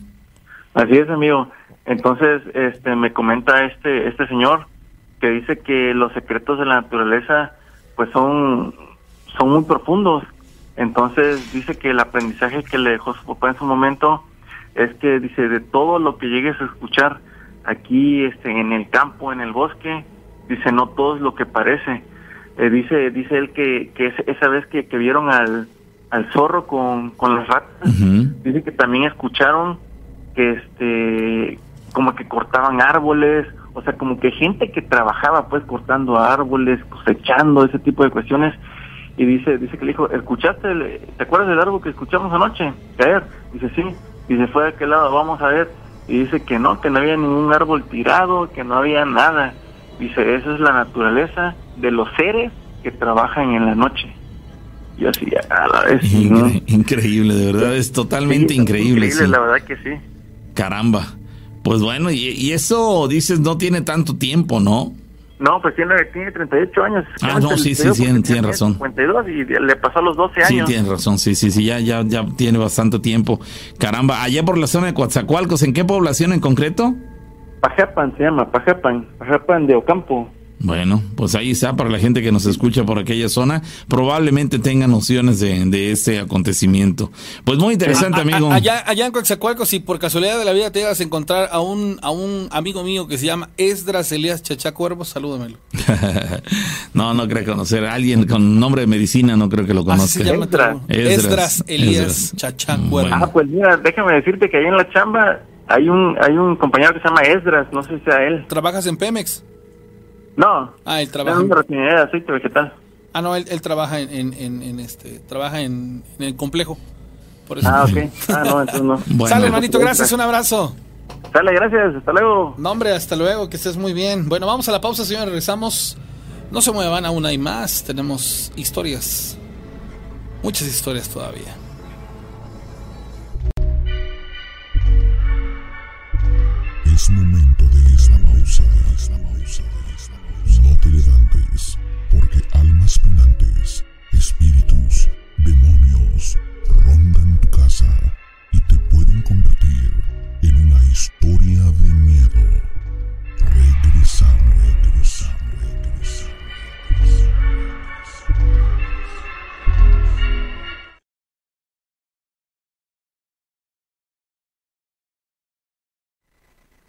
Bueno, señores, ya estamos de regreso, ya puse la pausa.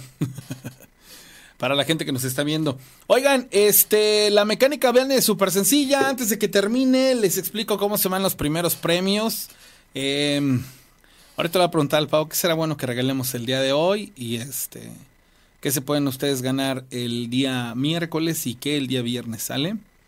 Entonces, para que estén súper pendientes. Muchas gracias a la gente que se conecta con nosotros en la plataforma. Y bueno, ocupo este espacio para, para comentarles. Digo, la verdad es que no está considerado, sin embargo, me están preguntando si el taller también va a ser virtual. Eh, no, hasta ahorita no lo hemos considerado, es, es presencial. Pero si hay personas que, que estén en otros puntos de, de la de, de- obviamente de la República Mexicana o de, de la Unión Americana que, que digan, ahí me gustaría este tomar este taller de principios del curanderismo, pues sería cuestión de que me dijeran cuántos y sobre eso pues preguntar a Daniel si sería viable o factible poderlo hacer. Digo, los medios si lo tenemos para poderlo hacer. Pero bueno, mientras tanto yo les invito para que este fin de semana vayan al, al, al- al curso. Es algo bien interesante. Les voy a compartir algo de lo que he estado estudiando en estos últimos días. Miren, resulta ser que me entró una preocupación.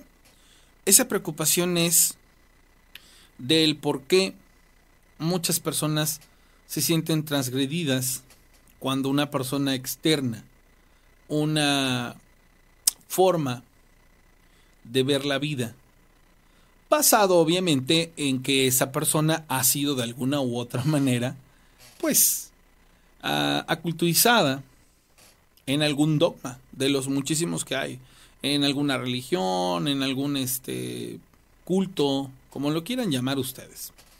Entonces, cuando una persona es trabajada, cuando una persona es de alguna otra manera involucrada, entendamos que en estas escuelas, en estas religiones, en estas este, situaciones, pues les van a compartir formas de entender nuestro contexto y entorno. Entonces, pues esas personas se sienten empáticas y entonces empiezan a quererlas transmitir. Al hacer eso, pues obviamente todos los demás que no, no somos empáticos ante esa situación, pues digamos así que reaccionan de una manera violenta y, no, eso es verdad, eso es mentira y está loca y tal vez, bueno, yo creo que saben a qué me refiero. Entonces, me involucré a encontrar información acerca de todo esto, cuál es el origen. Entonces encontré cosas muy, muy interesantes, muy interesantes. La principal, señoras y señores, es que podemos tener un mundo de conocimiento, pero si no sabemos invertir ese conocimiento de manera objetiva, nos vamos a perder. Y si nosotros consideramos que nuestras fuentes son Wikipedia, el Internet y otros factores, nos vamos a perder más. ¿Por qué? Porque realmente la orden mundial, como quien dice, los que de veras tienen el conocimiento, no se ven afectados por nada de ello, sino todo lo contrario. A ellos les conviene que estemos perdidos. Y, y como lo dijo un amigo, salir de la cueva no es tan difícil. Solamente es cuestión de querer hacerlo y empezar a investigar. Y con, con, ello de investigar nos vamos a encontrar con muchísimas cosas. Imaginen ustedes que he brincado de el origen de la religión católica hacia lo que es los trinitarios marianos, después de eso a cuestiones de deidades prehispánicas, de la similitud que tienen con ciertos personajes este, en, otras, en otros cultos. Y todo ello, todo ello en, en tenor de querer, pues obviamente, este, explicar las cosas de una manera más, más profunda. Y sí se puede. Sí podemos realmente alcanzar un conocimiento que, que la neta sea, pues, muy interesante. Entonces, hay muchas personas que en el programa nos han hablado y nos han dicho, yo tengo este poder, yo tengo esta, este don. Entonces queremos que exista una comunidad de personas que realmente aprendan a identificar su don y lo puedan ocupar para ayudar. Todo esto, ¿por qué?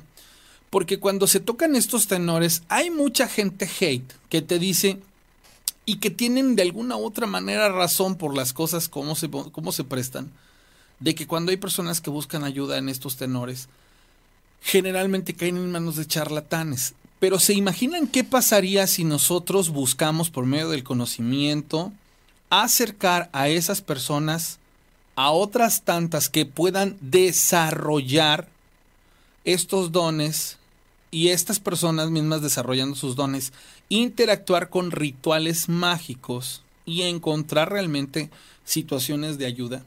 Entonces, la comunidad de nosotros tendría un efecto positivo. Pero obviamente es una labor, ¿no? La que se está intentando desarrollar. El día 2 de noviembre sería la segunda vez que nos veríamos para las personas que vayan a participar en el taller. Y ya sería en, en, otro punto, es más, iríamos a Ishuatlancillo, ahí hacen una fogata impresionante, yo les pasé los videos, es, hacen rituales prehispánicos y otro tipo de cosas. Entonces, aquí la parte más interesante de todo esto es que la neta, si existe gente interesada, realmente se involucre. Porque no siempre vamos a estar debateando sobre lo mismo. Y la mayoría de las personas que son hate o otras tantas que comparten sus opiniones, redundan mucho, redundan mucho y redundan mucho. No se les antoja crecer, no se les antoja pues abrir su mente y empezar a absorber otras cosas. considerar que existe algo más. A mí sí, y, y por eso quiero hacerlos partícipes de ello. Vamos a regresar. Regresamos. Lo hago Es momento de esta pausa. No te levantes, porque almas penantes, espíritus, demonios, rondan tu casa y te pueden historia de miedo. Regresamos, regresamos, regresamos. Bueno, señores, estamos ya de, de, regreso en más de historias de miedo con la rana y con el pavo a través de la frecuencia del patrón FM, por supuesto, para toda la zona centro del estado de Veracruz y a través de la internet para infinidad de puntos a lo largo y ancho de, de todo lo que es Latinoamérica, pero también en otros continentes. Bueno. Sí, bueno, Ranita. Señor Rufino, ¿cómo está usted? Buenas noches. Buenas noches, Ranita. Pues aquí estamos aquí chambeando, manito. Ok. Y bien, gracias a Dios. A sus órdenes, dígame. Oye, te, te, voy a contar una, y al pavito algo que le pasó a una sobrina de mi señora, hace, va, va, va a tener dos años, va a cumplir dos años de lo que le pasó. Ok, adelante, dígame. Este, ella tiene un negocio, ¿no? Donde venden picada y eso, entonces tenía su esposo, como de unos 45 años, algo así. Sí. Entonces terminaron de trabajar y se vinieron para su casa, viven aquí por cerca donde vivimos nosotros, este, en Puente Moreno, se llaman. Ok. Y este, llegaron a su casa y ya, pues se bañaron y todo y, y cenó el, el difunto Ujú. y, y se acostó. Ok. Entonces también lo tienen una hija y un hijo, la, esta muchacha, ¿no? Y ya estaban estudiando y pues el difunto se acostó y dice que al, ra- al rato cuando empezó a así como a toser y a y así como que se estaba ahogando ya uno de su o sea su hijo de la esta muchacha le habló a su mamá. Y fue corriendo la mamá y este y ya lo vio que que, que se estaba ahogando Ok. entonces empezó a darle este a darle masajes en el corazón y y este pues a, a auxiliarlo no entonces agarró y le le empezó a, a pasar este aire de boca a boca pero él con la desesperación y todo este la mordió Ok. O sea, no estaba desmayada la persona, estaba consciente de alguna manera. eh, él ya sí él ya estaba ya este o sea, ya él no podía no podía ya así que nomás él nomás abría la boca y y la cerraba y y manoteaba no Ok. entonces este ella con la desesperación digo así que le empezó a echar a soplarle a soplarle pero eso la le mordió y en leve como pudo se soltó y todo. No hombre ahí ahí le dio un infarto a él ahí, ahí sea, luego se le murió ahí. Ah, ok. se le murió ahí el, el instante fue como que sería así como unos 20 minutos menos Pero que estaba teniendo una especie de espasmo, le estaba dando un ataque este de estos de, Es para- que de que que epilepsia. com- cenó y se acostó Ajá. Y no sé si no sé si te ha pasado que a veces orutas cuando comes mucho y orutas se te viene la comida hacia arriba no Ajá. Ah, Se estaba ahogando. mm, Más o menos eso fue lo que le pasó, pero estaba dormido Ujú. y se le subió el... Más creo que había comido picante y eso y comió mucho Ajá. y se murió, o sea, se murió ahí en, en ¿qué serían? 5, 10, 10 minutos. O sea, una muerte pues fea, ¿no? Instantánea, así, Fulminante. rápido. Y ella, le digo, por más que le quiso, por lo único que hizo que pues le pegó la mordida, ¿no? En vez le troza el, el labio. A quien lo estaba tratando de ayudar, ¿no? Ajá, y con la desesperación. ¿Qué, qué deduces tú? ¿Que estaba como una especie de, de muerto ya y poseído? ¿O, qué, qué- qué viene a tu mente pues con esta acción? Porque, por ejemplo, una persona que está de, de, de alguna otra manera desmayada, pues es a la que yo entiendo le das respiración de boca a boca. Eh, aquí en esta, esta persona se estaba asfixiando y, Sí, y sí. la trataban de reanimardándole también respiración de boca a boca. Ah, pero, pero, Pero- ella con su desesperación lo que quería era salvarlo, ¿no? Pero Sí, no sí, sabía sí. cómo. ¿Ya? ¿Sí? Ah, bueno. Sí, anda. Ajá. y este y, y quiso ella quiso ayudarlo de una manera o de otra no lo quiso o sea ayudarlo pensó que soplándole de boca a boca este, pues iba Ujú. a pues ahora sí que a pues a destaparle no la vía respiratoria pero no no no o sea no no fue posible o sea se le murió ahí se le murió ahí Ajá. y te digo pues, pues fue una muerte pues fea no fea, fea que tuvo él y para ella que es una desesperación vaya que no Pues bueno yo creo que, que ese tipo de cosas no se pueden de alguna u otra manera ver venir. Nadie está preparado para ello. Y, y pues bueno, no, no, no, no tiene nada de cuestiones paranormales, es solamente una situación a la que se, enfre- se enfrentaron, ¿no? Y wow, qué desenlace tan feo.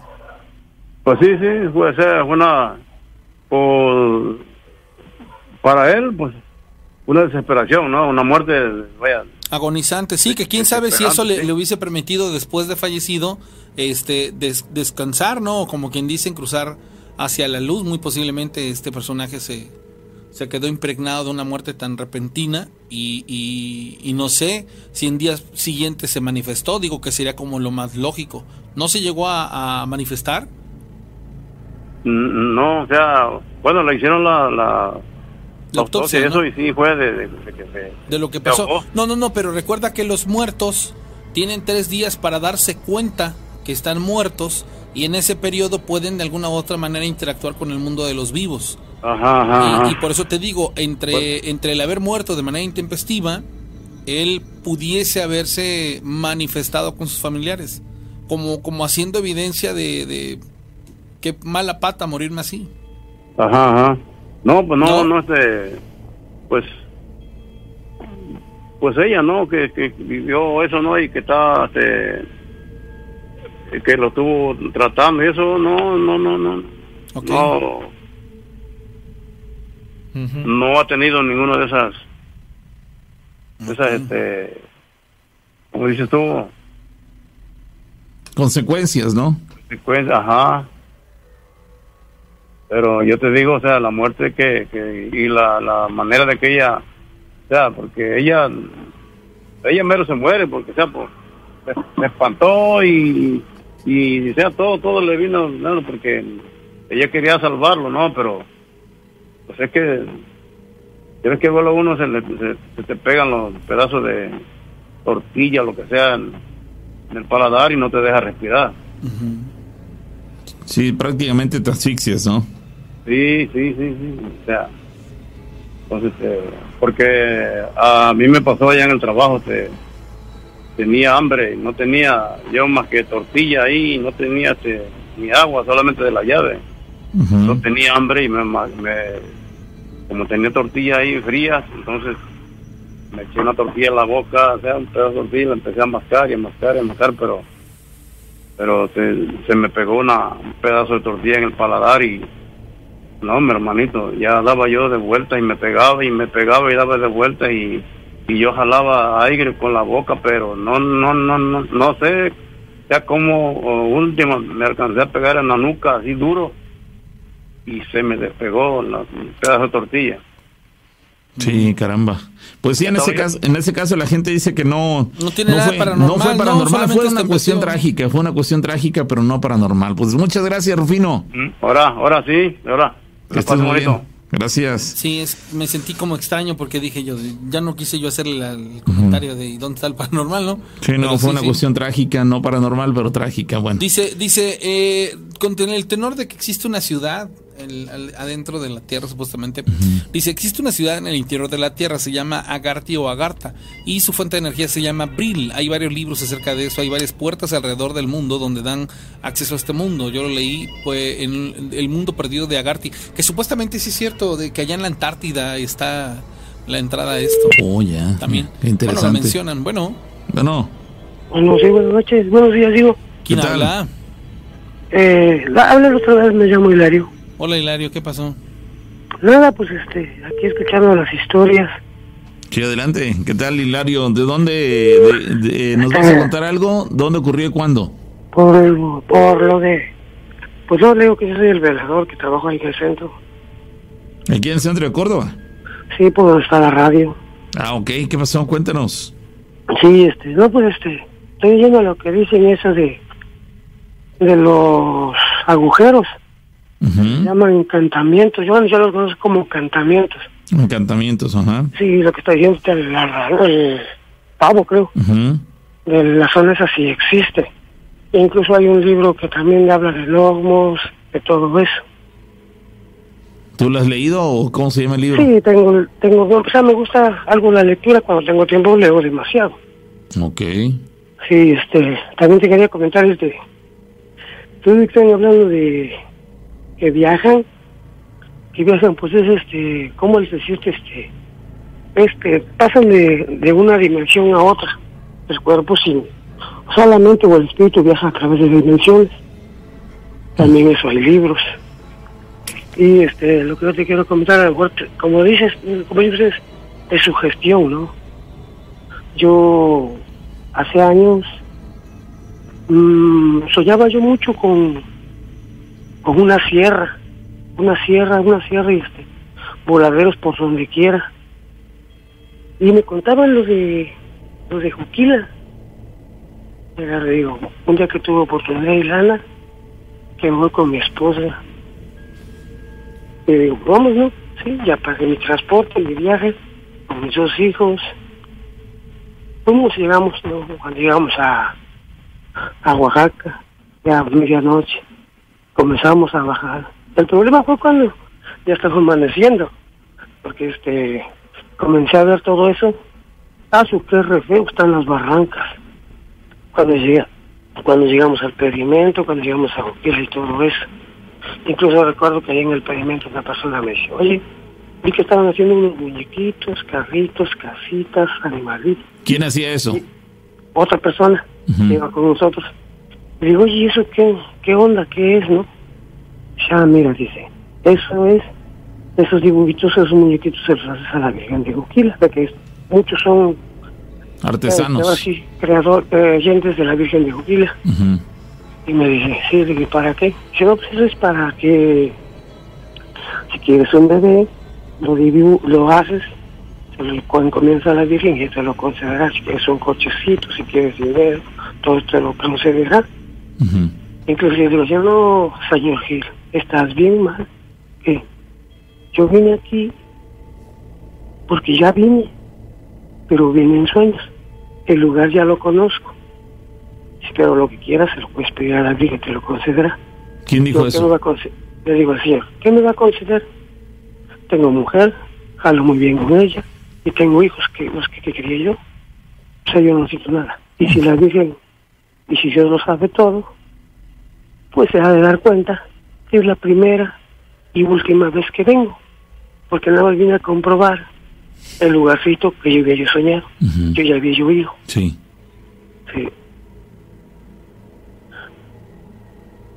¿Y entre esas palabras qué te dijo? Él me dijo que todo se cumplía Señor. O sea, es algo anormal, como te digo, eso de, de viajar a través de, de la mente. La mente viaja, conoce, busca lo que quiere o lo que desea. Y digo, es algo anormal porque, como dijo, estamos hablando hace rato del, de lo que va a haber, y estoy pensando en ese tipo de don que, o sea, que todo, todo ser humano lo tiene. Y digo, no, pues si yo ya lo he visto eso, incluso andando en el centro, me han visto la luz palotal, ahí en el centro me han visto, y yo no he estado ahí en esos lugares. Eh, ¿Hay quien asegura que te han visto? Ah, claro, Oh, y más de una ocasión te ha ocurrido. no, es varias veces, digo que por lo regular yo ahí en el centro he trabajado un promedio de, y he viajado a las margas y todo eso a las 2, 3, 4 de la mañana. Oye, y, y cuando te comentan eso, oye, pero es que yo te vi en tal día o en tal hora, este, en tal lugar, estuvimos platicando y tú le dices, no, yo ese día yo estuve en tal, en ese otro lugar. Pues es que, es que como dijiste, como dijeron hace rato, ¿no? Que la persona sabe lo dice normal, ¿no? Ah, sí, pues métete y no hay bronca. Es un gnomo, nada más. O sea, sí existe un libro de hadas, gnomos y todo eso. Y este... E- ese, no, ma- sí. ese No, no, material, no, en ese momento yo no estaba yo ahí, le digo, pero pues si me avisas que bien, porque ando, ando trabajando, ando caminando. Oye, oye, ¿y tú este recomiendas o, o esos libros de los cuales hablas son de fácil acceso? Vamos, los encuentras así con cierta facilidad en cualquier librería o son son libros muy escabrosos que dices, "No, pues es para que los encuentres, te va a No, costar pues, este, de, de hecho, este, sí son accesibles.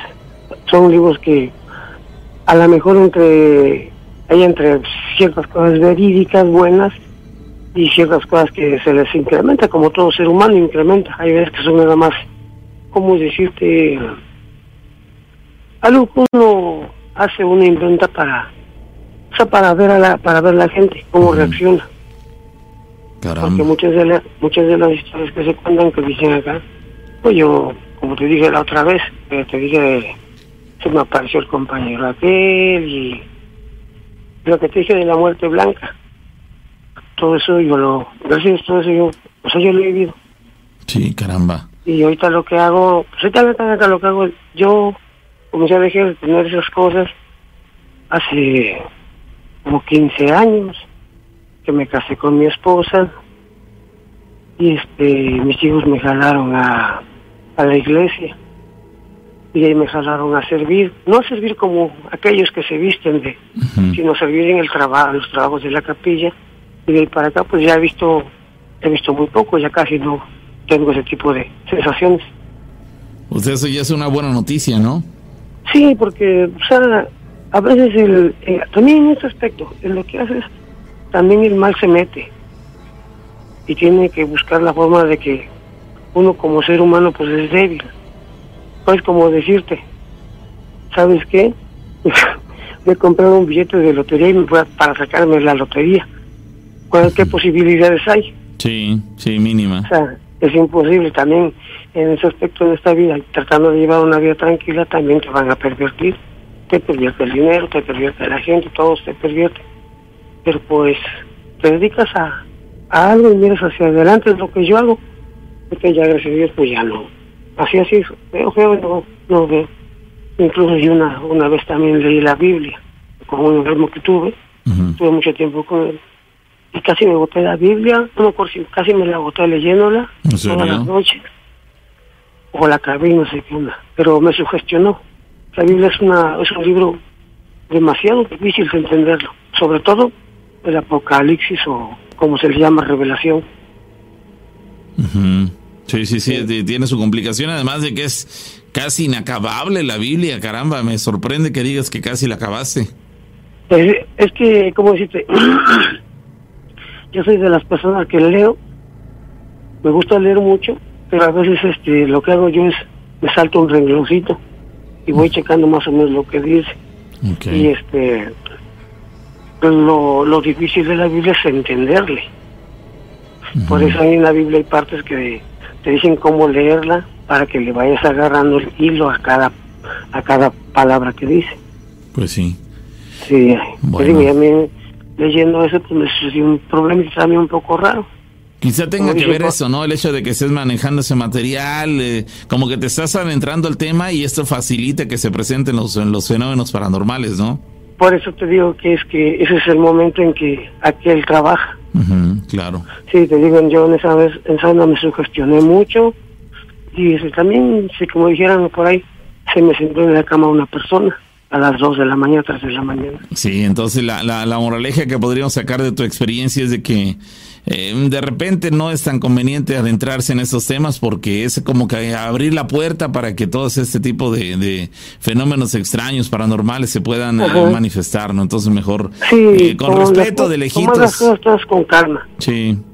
Es lo que te digo de, de ¿cómo se llama? De pasar bueno. a otro nivel, pues a otro lugar, sí existe también, son, hay libros que hablan de eso, de lo paranormal en ese aspecto, de viajar a través del, pues a través del tiempo o de espacios mismos que existen en el universo. Sí, hay quien dice que, que, leer ese tipo de material es como que andar eh, andar jugando con fuego y sí, en tu experiencia así resulta. Es una de las ideas que puede perjudicar. Sale amigo, pues agradecemos el comentario. Sí, hasta luego. Oigan, eh, con respecto a lo que estás diciendo de, que leer este puede ser contraproducente por cuestiones de, de absorber el conocimiento y perderse y todo este rollo, yo les voy a decir una cosa muy simple que hasta este punto es evidente. Dedíquense a leer. Una cosa las va a llevar a otra, otra, otra, otra, otra, otra, otra, otra, otra. Y en realidad en ningún lado de los, llamemos así, medios que tenemos van a encontrar algo profundo bien explicado y con el que van a poder trascender. O sea, se los puedo jurar así que no va a pasar. Por eso lean y lean sin, sin ninguna clase de, de, miedo. Realmente cuando se quieran adentrar se van a encontrar que es como el nahualismo. Puedes adquirirlo de dos maneras, por linaje, naciendo ya hecho un nahual, o por medio de un ritual en el que se te concede el conocimiento correcto para poder hacerlo. Pero tienes que tener ciertas facultades y tienes que tener la gran fortuna de conocer a alguien que te pueda eh, dar esos conocimientos. Y les pongo un ejemplo claro. En, hace muchísimos años, eh, y cuenta la, historia, el, el, mismo rey Salomón escribió muchas cosas interesantes sobre cuestiones místicas, mágicas, lo que era su gran conocimiento. Pero se dio cuenta que su hijo no tenía las capacidades para tener esos libros. Por ende le pidió a sus sirvientes, si los quieren llamar así, que el día que él muriera los enterraran con él. Entonces, con esto les digo algo muy simple, no todos o no es para todos, pero es impresionantemente hermoso el mundo del saber y el quererte adentrar, porque te vas a topar con el por encimita y cuando quieras avanzar vas a tener que buscar a las personas correctas que han obtenido el conocimiento o por linaje o por herencia. ¿Sale? Por linaje me refiero a que nacieron con la fortuna de estar en una familia en donde se les va a pasar el conocimiento. Y por herencia, porque la persona a la que te acercaste considera que tienes lo suficiente, lo necesario para poder este, leer acerca de eso. Así que está atascadísimo todo esto, desde cuestiones muy locas hasta otras muy, muy, muy, muy, muy profundas. Sí, dice Oscar Borges, ningún libro es peligroso, peligroso es la mente de quien lo lee y lo que hace con el conocimiento adquirido. Pero aparentemente en la experiencia de esa persona que nos acaba de hablar, pues él aparentemente no hacía nada. Él no hacía nada, simplemente se dedicó a leer el libro, le pareció interesante y después empezó a darse cuenta que había, tenía, digamos, esa eh, cualidad o habilidad de don de, la ubicuidad de estar en dos puntos distintos al mismo tiempo. Este, y, fue, fue algo que dice, a ver, ¿me viste? Sí, yo te vi en tal lugar y pasó esto. Pues yo a esa hora yo estaba en tal lugar. Entonces él fue descubriendo que él tenía esta capacidad y aparentemente no hacía nada. Lo único que hizo fue haber leído el libro. No se adentró, no practicó nada, por lo menos en lo que nos platicó. No mencionó haber eh, sido este, un eh, practicante de, de, algún ritual o de alguna religión, alguna corriente. No, simplemente leyó el libro como leer cualquier otro libro. Te voy a decir dos detalles bien interesantes. Uno, ¿Sabías que existe una manera de manipularte por medio de ondas electromagnéticas a nivel emocional, mentalmente hablando? Sí. Pero, escucha esto. Por medio de algo que, que sí encontramos en la internet, que es lo del rollo esto del, del, efecto HARP, ¿no? Bueno. Pero si yo te dijera que yendo más allá por cuestiones mágicas, pueden modificarte el ADN con solo decir palabras y llegar a un punto en el que te puedas enfermar cuando una persona habla contigo. O sea, eso ya, eso ya es así como que muy loco, ¿no? muy loco. Y la otra cosa, ¿sabías que existe el poder en ciertas personas que ejercen el poder cambiar de cuerpo? O sea, si, si, yo, yo ejerzo esa magia y te tengo de frente, ¡pum! Yo transfiero mi alma a la tuya y la tuya a la mía. ¿Cómo es esto? ¿O, por, ¿O de dónde saco esto? En todas las lecturas encuentras que los mismos animales, cuando el animal es muy, muy fuerte, logra hacer esta, este intercambio. Y ahí donde parezca loco y raro, me llamó la atención y lo leí por eso, porque dice que la persona queda como loca porque el cuerpo humano no está preparado para tener la conciencia o el alma de un animal. Y el animal, pues obviamente imagínate tú humano hacer una transferencia de ese, de ese índole, ¿no? Que tú te conviertas en un animal. Por eso se dice que hay personas que dicen, es que yo cuando estoy con ese perro, siento que estoy con tal güey o tal persona. O sea, en el mundo de lo mágico y en el mundo de todo esto, hay cosas muy, muy, muy, muy, muy locochonas en las que de plano necesitas tener la mente muy abierta.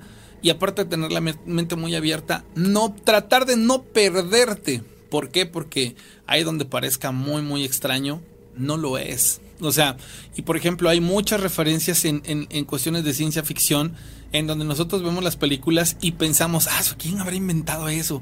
Qué bonito guion, todo eso. No, señores, son cosas que realmente pasan, que sí existen, nada más que están adaptadas y, está súper interesante. Pero bueno, no entremos a, a, más, a más cuestiones de este, de este índole porque de, de verdad son súper apasionantes. Dice, Danielo, soy de Valle del Chalco, esto me ocurrió cuando era soltero. A las 3 de la mañana yo me disponía a dormir, me acosté y a los 10 minutos me percaté que había un eh, olocito rico en el ambiente. Era el aroma de una mujer. Hasta lo disfruté. Esa noche dormí normal, al otro día ya lo había olvidado, más o menos como a la semana. Ya para dormir volví a captar el mismo olor y al mismo tiempo sentí que alguien se había sentado en mi cama. Por miedo no me atreví a ver qué era. De pronto sentí una mano en mí frotándome. Miré y no era nadie, pero era placentero. Entonces sentí ese cuerpo o no sé qué un ser, no sé cómo llamarlo. Me di cuenta que era una mujer, la sentí tal cual. Olía femenino, ya no tenía yo miedo, creo que hasta lo disfruté. Esto es real, no es un cuento. Sí, vamos, él dice, a ver, fue una cuestión real. Yo pude detectar el perfume en el ambiente, la sensación de que era una, una ese, mujer la que estaba ahí acompañándome y pues llegó el momento en el que lo que en principio me causó miedo al grado de ni siquiera voltear a ver o tratar de asomarme para ver de qué se trataba, este, terminó siendo hasta placentero para él, agradable. Entonces, ese sí son de esas experiencias eh, paranormales extrañas. En el caso de él, la experiencia fue con una mujer y la sensación fue satisfactoria, agradable. En el caso de la historia que nos contaron casi al inicio del programa, eh, se me besó inclusive hasta apasionadamente, pero la sensación no fue nada agradable. Por lo visto, este, la manera en que cada uno de estos eh, varones tomó la experiencia fue totalmente distinta. Y si ocurrió así es que probablemente la, la, el acontecimiento, la experiencia fue distinta. En el otro caso eh, comenzó por el tema del perfume, vamos, como que fue de menos a más. El preámbulo fue primero, te aviso que estoy aquí con el perfume. Después la sensación de que estaba ahí en su cama. Después de sentir la, la, la, la piel, no sé si alcanzó a sentir la piel de esta de supuesta mujer. Vamos, fue todo progresivo. En el otro caso fue mm, sin previo aviso y besándolo apasionadamente de una manera que no le resultó nada satisfactoria. Es ahí la, la diferencia entre cada una de las historias. Dice, hola, quiero contarles una historia que me pasó en mi actual trabajo. Trabajé en un hotel motel, a las 7 de la mañana, comencé a hacer mis actividades que fue primero barrer la entrada del motel, después comenzar a revisar las televisiones. Me acuerdo que ese día estaba un poco nublado y por consecuente las habitaciones están un poco más oscuras de lo normal. Bueno, iba entrando a la habitación 12 que está al fondo del hotel. Recuerdo que sin novedad yo entré al cuarto, cerré bien la puerta y prendí la tele. Lo extraño fue que de donde yo estaba viendo la tele tenía vista hacia la puerta y clarito vi cómo la abrieron. Para esto debo contarles que para abrir la puerta tiene una especie de truco. La tienes que girar la perilla para que puedas abrir. Hay otras puertas que con empujarla se abren. En el caso de que se abrió y cerró duro, escuché el clic que hace cuando esta cierra, pero así como de la nada comenzaron a abrir y cerrarla varias veces. Tengo un video donde comienzo a grabarlo porque no hay forma de que el aire abra la puerta porque es un lugar cerrado y sin ventilación. Y tampoco fue un compañero porque a esa hora solo los dos estábamos en el hotel. Los demás compañeros llegan hasta las 10, fue algo muy raro, esa es mi historia y algún día les compartiré el video, estoy en Nogales. ¡Wow! Caramba, tiene video. Interesante, ¿no? Es ahí cuando, cuando sí hay posibilidades de que la gente pueda capturar el fenómeno paranormal, la experiencia aterradora, este, en video. Eh, alguien nos decía, eh, bueno, sugería yo hace algunos programas que cuando las personas pasan por eh, alguna experiencia de este tipo, este, pues sacan el celular y traten de grabar. Digo, en ocasiones Como el día que se movió mi, mi, mi espejo, ¿te acuerdas? sí, lo grabaste, ¿no? Sí, lo grabé, sí, sí, lo el grabaste.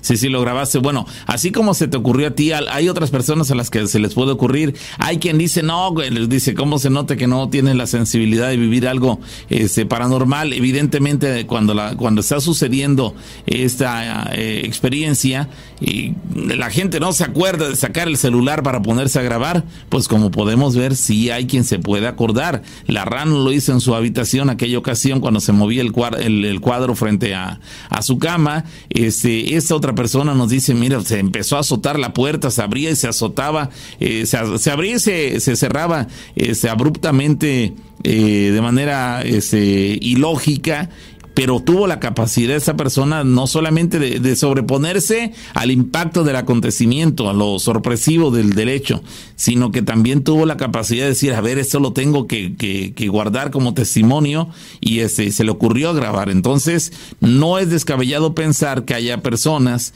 que sí tengan la capacidad de discernimiento suficiente como para por un lado vivir la experiencia y por el otro tener el- la, la referencia y decir, caramba, voy a grabarlo, porque esto que está ocurriendo no es normal. Digo, distinto sería que se te descargue el celular como suele ocurrir, que no en- que, que se reinicie el celular, que no jale la cámara, en fin, todo este tipo de circunstancias que se han presentado. Y que son en normales, ¿eh? ocasiones. Sí, En es cuestiones- normal, ¿eh? es normal porque el acontecimiento, di- digámoslo así, es una energía que se está presentando en el lugar. Esto afecta las baterías, afecta el funcionamiento de los equipos electrónicos, por toda la vibración que hay en el ambiente, la, la, la frecuencia maligna que hay en el lugar, y bueno, se afecta directamente a los dispositivos estos, por eso fallan. Pero bueno, cuando tengan la oportunidad, de verdad sí se puede, y aquí están las muestras de que hay quien tiene la, la eh, habilidad o el, la, astucia de, de sacar el celular y grabar. Oigan, pues bueno, antes de que, de que continuemos con el programa, ya me quedan nada más 10 minutos. Eh, tenemos por ahí unos premios que queremos eh, obsequiarles con todo el gusto del mundo. Eh, ¿qué, te, ¿Qué te gustaría, compañero, para el día de hoy? ¿Amuletos, playeras o el reloj? ¿Qué, qué te gustaría? ¿Qué te gusta? ¿Qué te gusta? No sé, vamos de, de, de los que te menciono, vamos dime dos. vamos de menos a más, ¿no te parece? ¿Cuál sería Sí. lo, lo mejor? Ah, lo, lo, lo más, más, más, pues Sí. yo creo que este podemos regalar yo de entrada, este, ¿qué te parece el reloj? Ujú, Y de entrada podemos regalar una playera, Ok. ¿no? Bueno. Una ahorita en este instante. ¿Quién se va a ganar la playera y quién se va a ganar el reloj? La primera persona que me llame y me diga cuáles son esos cuatro personajes que todo el tiempo están contándonos historias y generan tanta rebambaramba en el chat de, de- de la transmisión que hacemos y que empiezan con que los invocamos. Son cuatro. Uno de ellos ya llamó.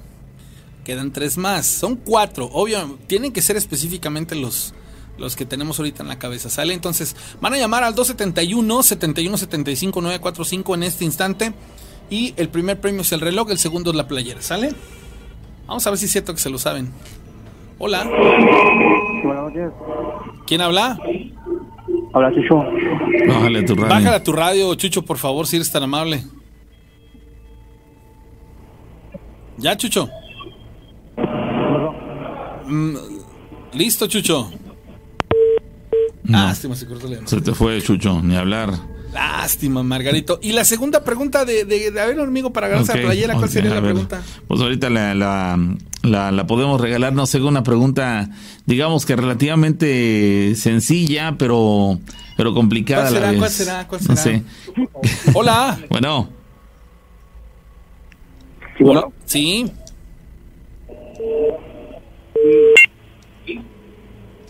¿Qué tal? Sí.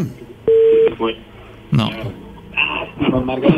No, hombre, ¿quién No, sabe? no, es, que, no ¿sabes qué? Que, siguiendo que la están, exacto, están con este sí, rollo cuando de- marquen, olvídense de la transmisión que están siguiendo. Mira, Atentos al teléfono. Vamos a hacerlo así, para que tengan la misma oportunidad este, las personas de YouTube, porque lleva un, un delay. Las primeras tres, dos personas que me llamen a las dos y media de la mañana para darme las dos respuestas. La primera llamada que entra a las dos y media de la mañana, ¿quiénes son esos cuatro personajes? De, de, de historias de miedo que siempre nos llaman, se lleva el reloj. La siguiente, para ganarse la playera, ¿cuál sería la pregunta? No sé qué se te ocurre. Que nos digan. em, eh, no sé. ¿Qué se te ocurre que sea una pregunta So- sencilla? sobre el programa, sobre el Sí. programa. Ah, ¿Cómo, ok. se- Ajá. ¿Cómo se llama nuestro, nuestro colaborador? Ok, ¿cómo se llama el colaborador del programa que tiene un año participando con nosotros? ¿Sale? El nombre y el apellido. A las dos y media de la mañana, las dos personas que nos marquen y me digan a mi número personal 271-718-4498, ahí me marcan dos y media y me dan la primera respuesta. ¿Quiénes son esos cuatro personajes? Y la siguiente llamada, ¿quién, este, quién es nuestro colaborador? Y con eso son los dos, los dos premios. Va un premio para Telegram. La primera persona que se disfrace en el rostro de vampiro y suba su foto en el Telegram. No hay forma de que aparezca una foto, este, la primera foto que aparezca, este, maquillado de, de vampiro. Le regalo una playera, ¿sale? Ahí están los tres primeros premios de hoy, ¿sale? Bueno, ya Para que sepan, ¿sale? Entonces vamos a continuar con, con, con el programa. Yo estoy seguro que, que hay muchas personas que, que, bueno, ahora van a estar marcando. Dice, con el comentario de las personas que habló sobre los tótems y los... Sobre los tótem y los ge- ge- geloríficos. Jeroglíficos. Geloríficos. Ah, hijos. Escribió raro. Bueno, recuerdan que entre 1990 y el 2000 había una serie llamada Stargate. Ah, era muy buena, sí es cierto. La Puerta del Tiempo. Stargate se llamaba La Puerta del Tiempo. Era muy, muy bueno esa, este. Esa, esa serie. Bueno, ¿no ¿te tocó verla? No. Ah, bueno, era un, era un precisamente encontrar una forma de viajar en el tiempo. Era más que sensacional este caso. Pero bueno, ya ahí le- les. Para que los mismos de YouTube tengan la misma oportunidad, es que hacemos que esto sea hasta las 2 2.30 de la mañana. Mientras tanto, solo continuamos con las historias. Bueno, Hola, este, Rana. buenas noches. Este, hablo para lo de los premios. Ah, A las dos y media. hasta dos y media, hermanito, hay que marcar. Ok, gracias. Sí. Sí, por Sale. eso se los, porque sí, porque sí es cierto, estaban así como que escuchando la transmisión del YouTube y no sabían ni qué este, ni qué rollo. Y, y créanme lo que estaba pensando que me llamaran a las 4 de la mañana, pero. ¿Qué vale? Hola. ¿sí? Sí, ah, buenas madrugadas. ¿Qué tal? madrugada, ¿qué pasó? Hola, JR Révalo, para decirles de los personajes. De. Del. Ah, ok. ¿Estás escuchando el, el YouTube, hermano? Sí, ajá.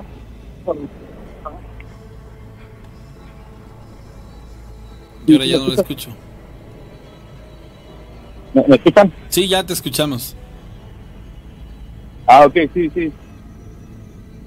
Ah, hablaba para decirles de los personajes, los cuatro personajes. Tienes que marcarme dos y media de la mañana, hermano, a mi, a mi número particular. O sea, en Dos 36 y media, minutos más. Dos y en media, 36 sale. minutos más. ¿Sale, hermano? Ah, ok, ok. Gracias, Vale. hermano. Solamente las dos primeras llamadas que me den las dos respuestas y ya. Correctas. Y la primera persona que se disfrace de, de vampiro y suba al Telegram la foto, le regalamos playeras, ¿sale? Ok. Entonces, va a ser la primera que, que aparezca. Yo les De voy a tomar una captura de pantalla y sin problema vamos a poder ahí ver a los, Bueno, ya están. a los ganadores. Mientras tanto, Hoy dicen por acá una persona, ¿qué tal? Dice, mi novio me contó que en la que fue su eh, fue casa de su abuela, de su madre, a ver, mi novio me contó que en la que fue casa de la abuela de su madre y tías había un árbol grande y que en las noches se veía una luz brillante sobre, sobre él, sobre el árbol. No le dieron mucha importancia. Eh, pasado un tiempo terminaron vendiendo esa casa y con el tiempo les dijeron que los que compraron desenterraron jarrones con dinero. Eso sucedió en Orizaba. Ah, caray. Es decir, lo- la luz que se veía brillante sobre, el, sobre la, la copa del, del árbol, pues aparentemente estaba indicando que al, que al pie del, del árbol había pues, cierto tesoro y dice que los que compraron posteriormente esa casa desenterraron jarrones con dinero. Bueno, es una, es una versión que, que surge eh, en- al respecto de los tesoros de los cuales casi nunca se sabe nada.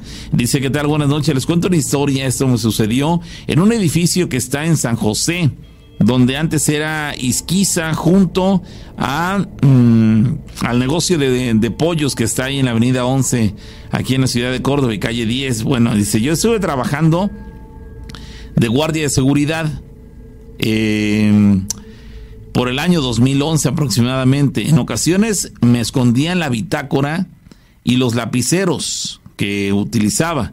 Comentan que se aparece inclusive una niña en ese lugar, ya que años atrás esa niña se cayó del último piso e inclusive falleció al instante. Tiempo después, ese edificio fue rentado para instalar un periódico muy conocido. Los trabajadores empezaron a vivir momentos paranormales viendo el fantasma de esta supuesta niña, por lo que este periódico cerró y hasta la fecha este edificio está abandonado, ¿ok? Nos mencionan que esto se encuentra en el edificio que se encuentra en San José, en la colonia de fraccionamiento, colonia de San José aquí en Córdoba, donde, donde antes era Isquiza junto a eh, los pollos, al negocio de pollos que está en la avenida 11, calle 10 aquí en Córdoba. Este, sí, me parece que en ese lugar ahí está el, el restaurante de pollos en la mera esquina. Después sigue el edificio del que nos hace mención, este, Isquiza, y más adelante ahí creo un autolavado, algo así, un, un servicio, bueno, un lugar para servicio de, de automóviles. Y justo entre eso, en, a la mitad de esos dos negocios, del, del restaurante de pollos y del, el- del autolavado y servicio de laminación y creo que este no sé, servicio mecánico de autos. En medio se encuentra ese edificio y dice que en la actualidad es- está deshabitado, nadie lo utiliza, este, está prácticamente abandonado el lugar. Alima nos dice, ¿qué tal Pau y Rana? Me platicó mi abuelo que cuando tenía 20 años, él manejaba un tractor y que le faltaba poco para terminar la labor de ese día en el campo. Resulta que esa ocasión no terminó de hacer los surcos para sembrar la caña Y como iba acompañado de dos tíos, entonces los tres decidieron quedarse a dormir, eh, al pie de un árbol de mango para al día siguiente por la mañana pues eh, continuar con la, la, labor hasta finalizarla. Bueno, dice que estaban eh, durmiendo y que como a las 3 de la mañana aproximadamente despertaron porque comenzaron a escuchar ruidos y cada uno agarró su machete eh, a ver si no eh, era un animal o alguien que, les quería robar al estar en ese lugar. Pero dice que a lo lejos, este, donde faltaba de hacer los surcos, es decir, el área del campo en el cual todavía no laboraban, se notaba algo, no sabían qué, pero veían que había algo en ese lugar. Y cuando vieron bien, vamos, se acercaron un poco para tratar de, de apreciar de qué se trataba. Dice que era como una bolita así lo mencionan, que era como una bolita la cual brillaba y de repente así de la nada desapareció, desapareció. Dice que al otro día se levantaron para terminar su labor y justo cuando pasaron en el área donde vieron eh, la, bolita brillante eh, horas antes, dice que cuando pasó con el tractor por esa área y movía la tierra, encontraron monedas de oro y llegaron al punto que esa bolita era la señal de que en ese lugar estaban las monedas. Esa es mi historia. Saludos desde Washington, D.C. Caramba, mira qué, qué, interesante en ese caso. La bola brillante que vieron suspendida en el aire, porque así entiendo que era una bola brillante que poco a poco después perdió su luminosidad y hasta, hasta que quedó en la oscuridad, era el indicativo de que en ese lugar este, abrió un tesoro, dice que sí, que efectivamente encontraron monedas de oro y bueno, al final en la charla coincidieron que, que esta bolita brillante era el indicativo de que en ese punto se encontraban las monedas. Ahí está para de, temas relacionados con la, el, hallazgo de tesoros. Ahí está la, la, historia. Muy interesante. Señores, llegamos a la parte final. Son ya en estos instantes 30 segundos para las 2 de la mañana y nos estaremos escuchando y viendo el próximo miércoles en el tradicional miércoles de historias de miedo. Cierto, señores, así que nos saludamos en, en horas más mañana ya, porque ya parece el momento para nosotros, ya es martes, así que pues ojalá y nos puedan acompañar es, en otra emisión de las historias de miedo. Mientras tanto es todo, gracias, pásenla bien, y ya lo saben, a las 2.30 de la mañana marcarle a la rana. Sí, hay tres, tres, este, si no, premios. Si no entra a las 2.30 le marcan a las 3.30, si no a las 4.30, si no, a las 5.30. A las 2.30 nomás, no, es abusivo. bueno, sale. Gracias. Gracias, señores, bye. Bye. A partir de este cerramos los portales de la dimensión desconocida. Contenemos a las almas penantes y encerramos a los demonios. Hasta la próxima emisión. Historias de miedo. Novena temporada.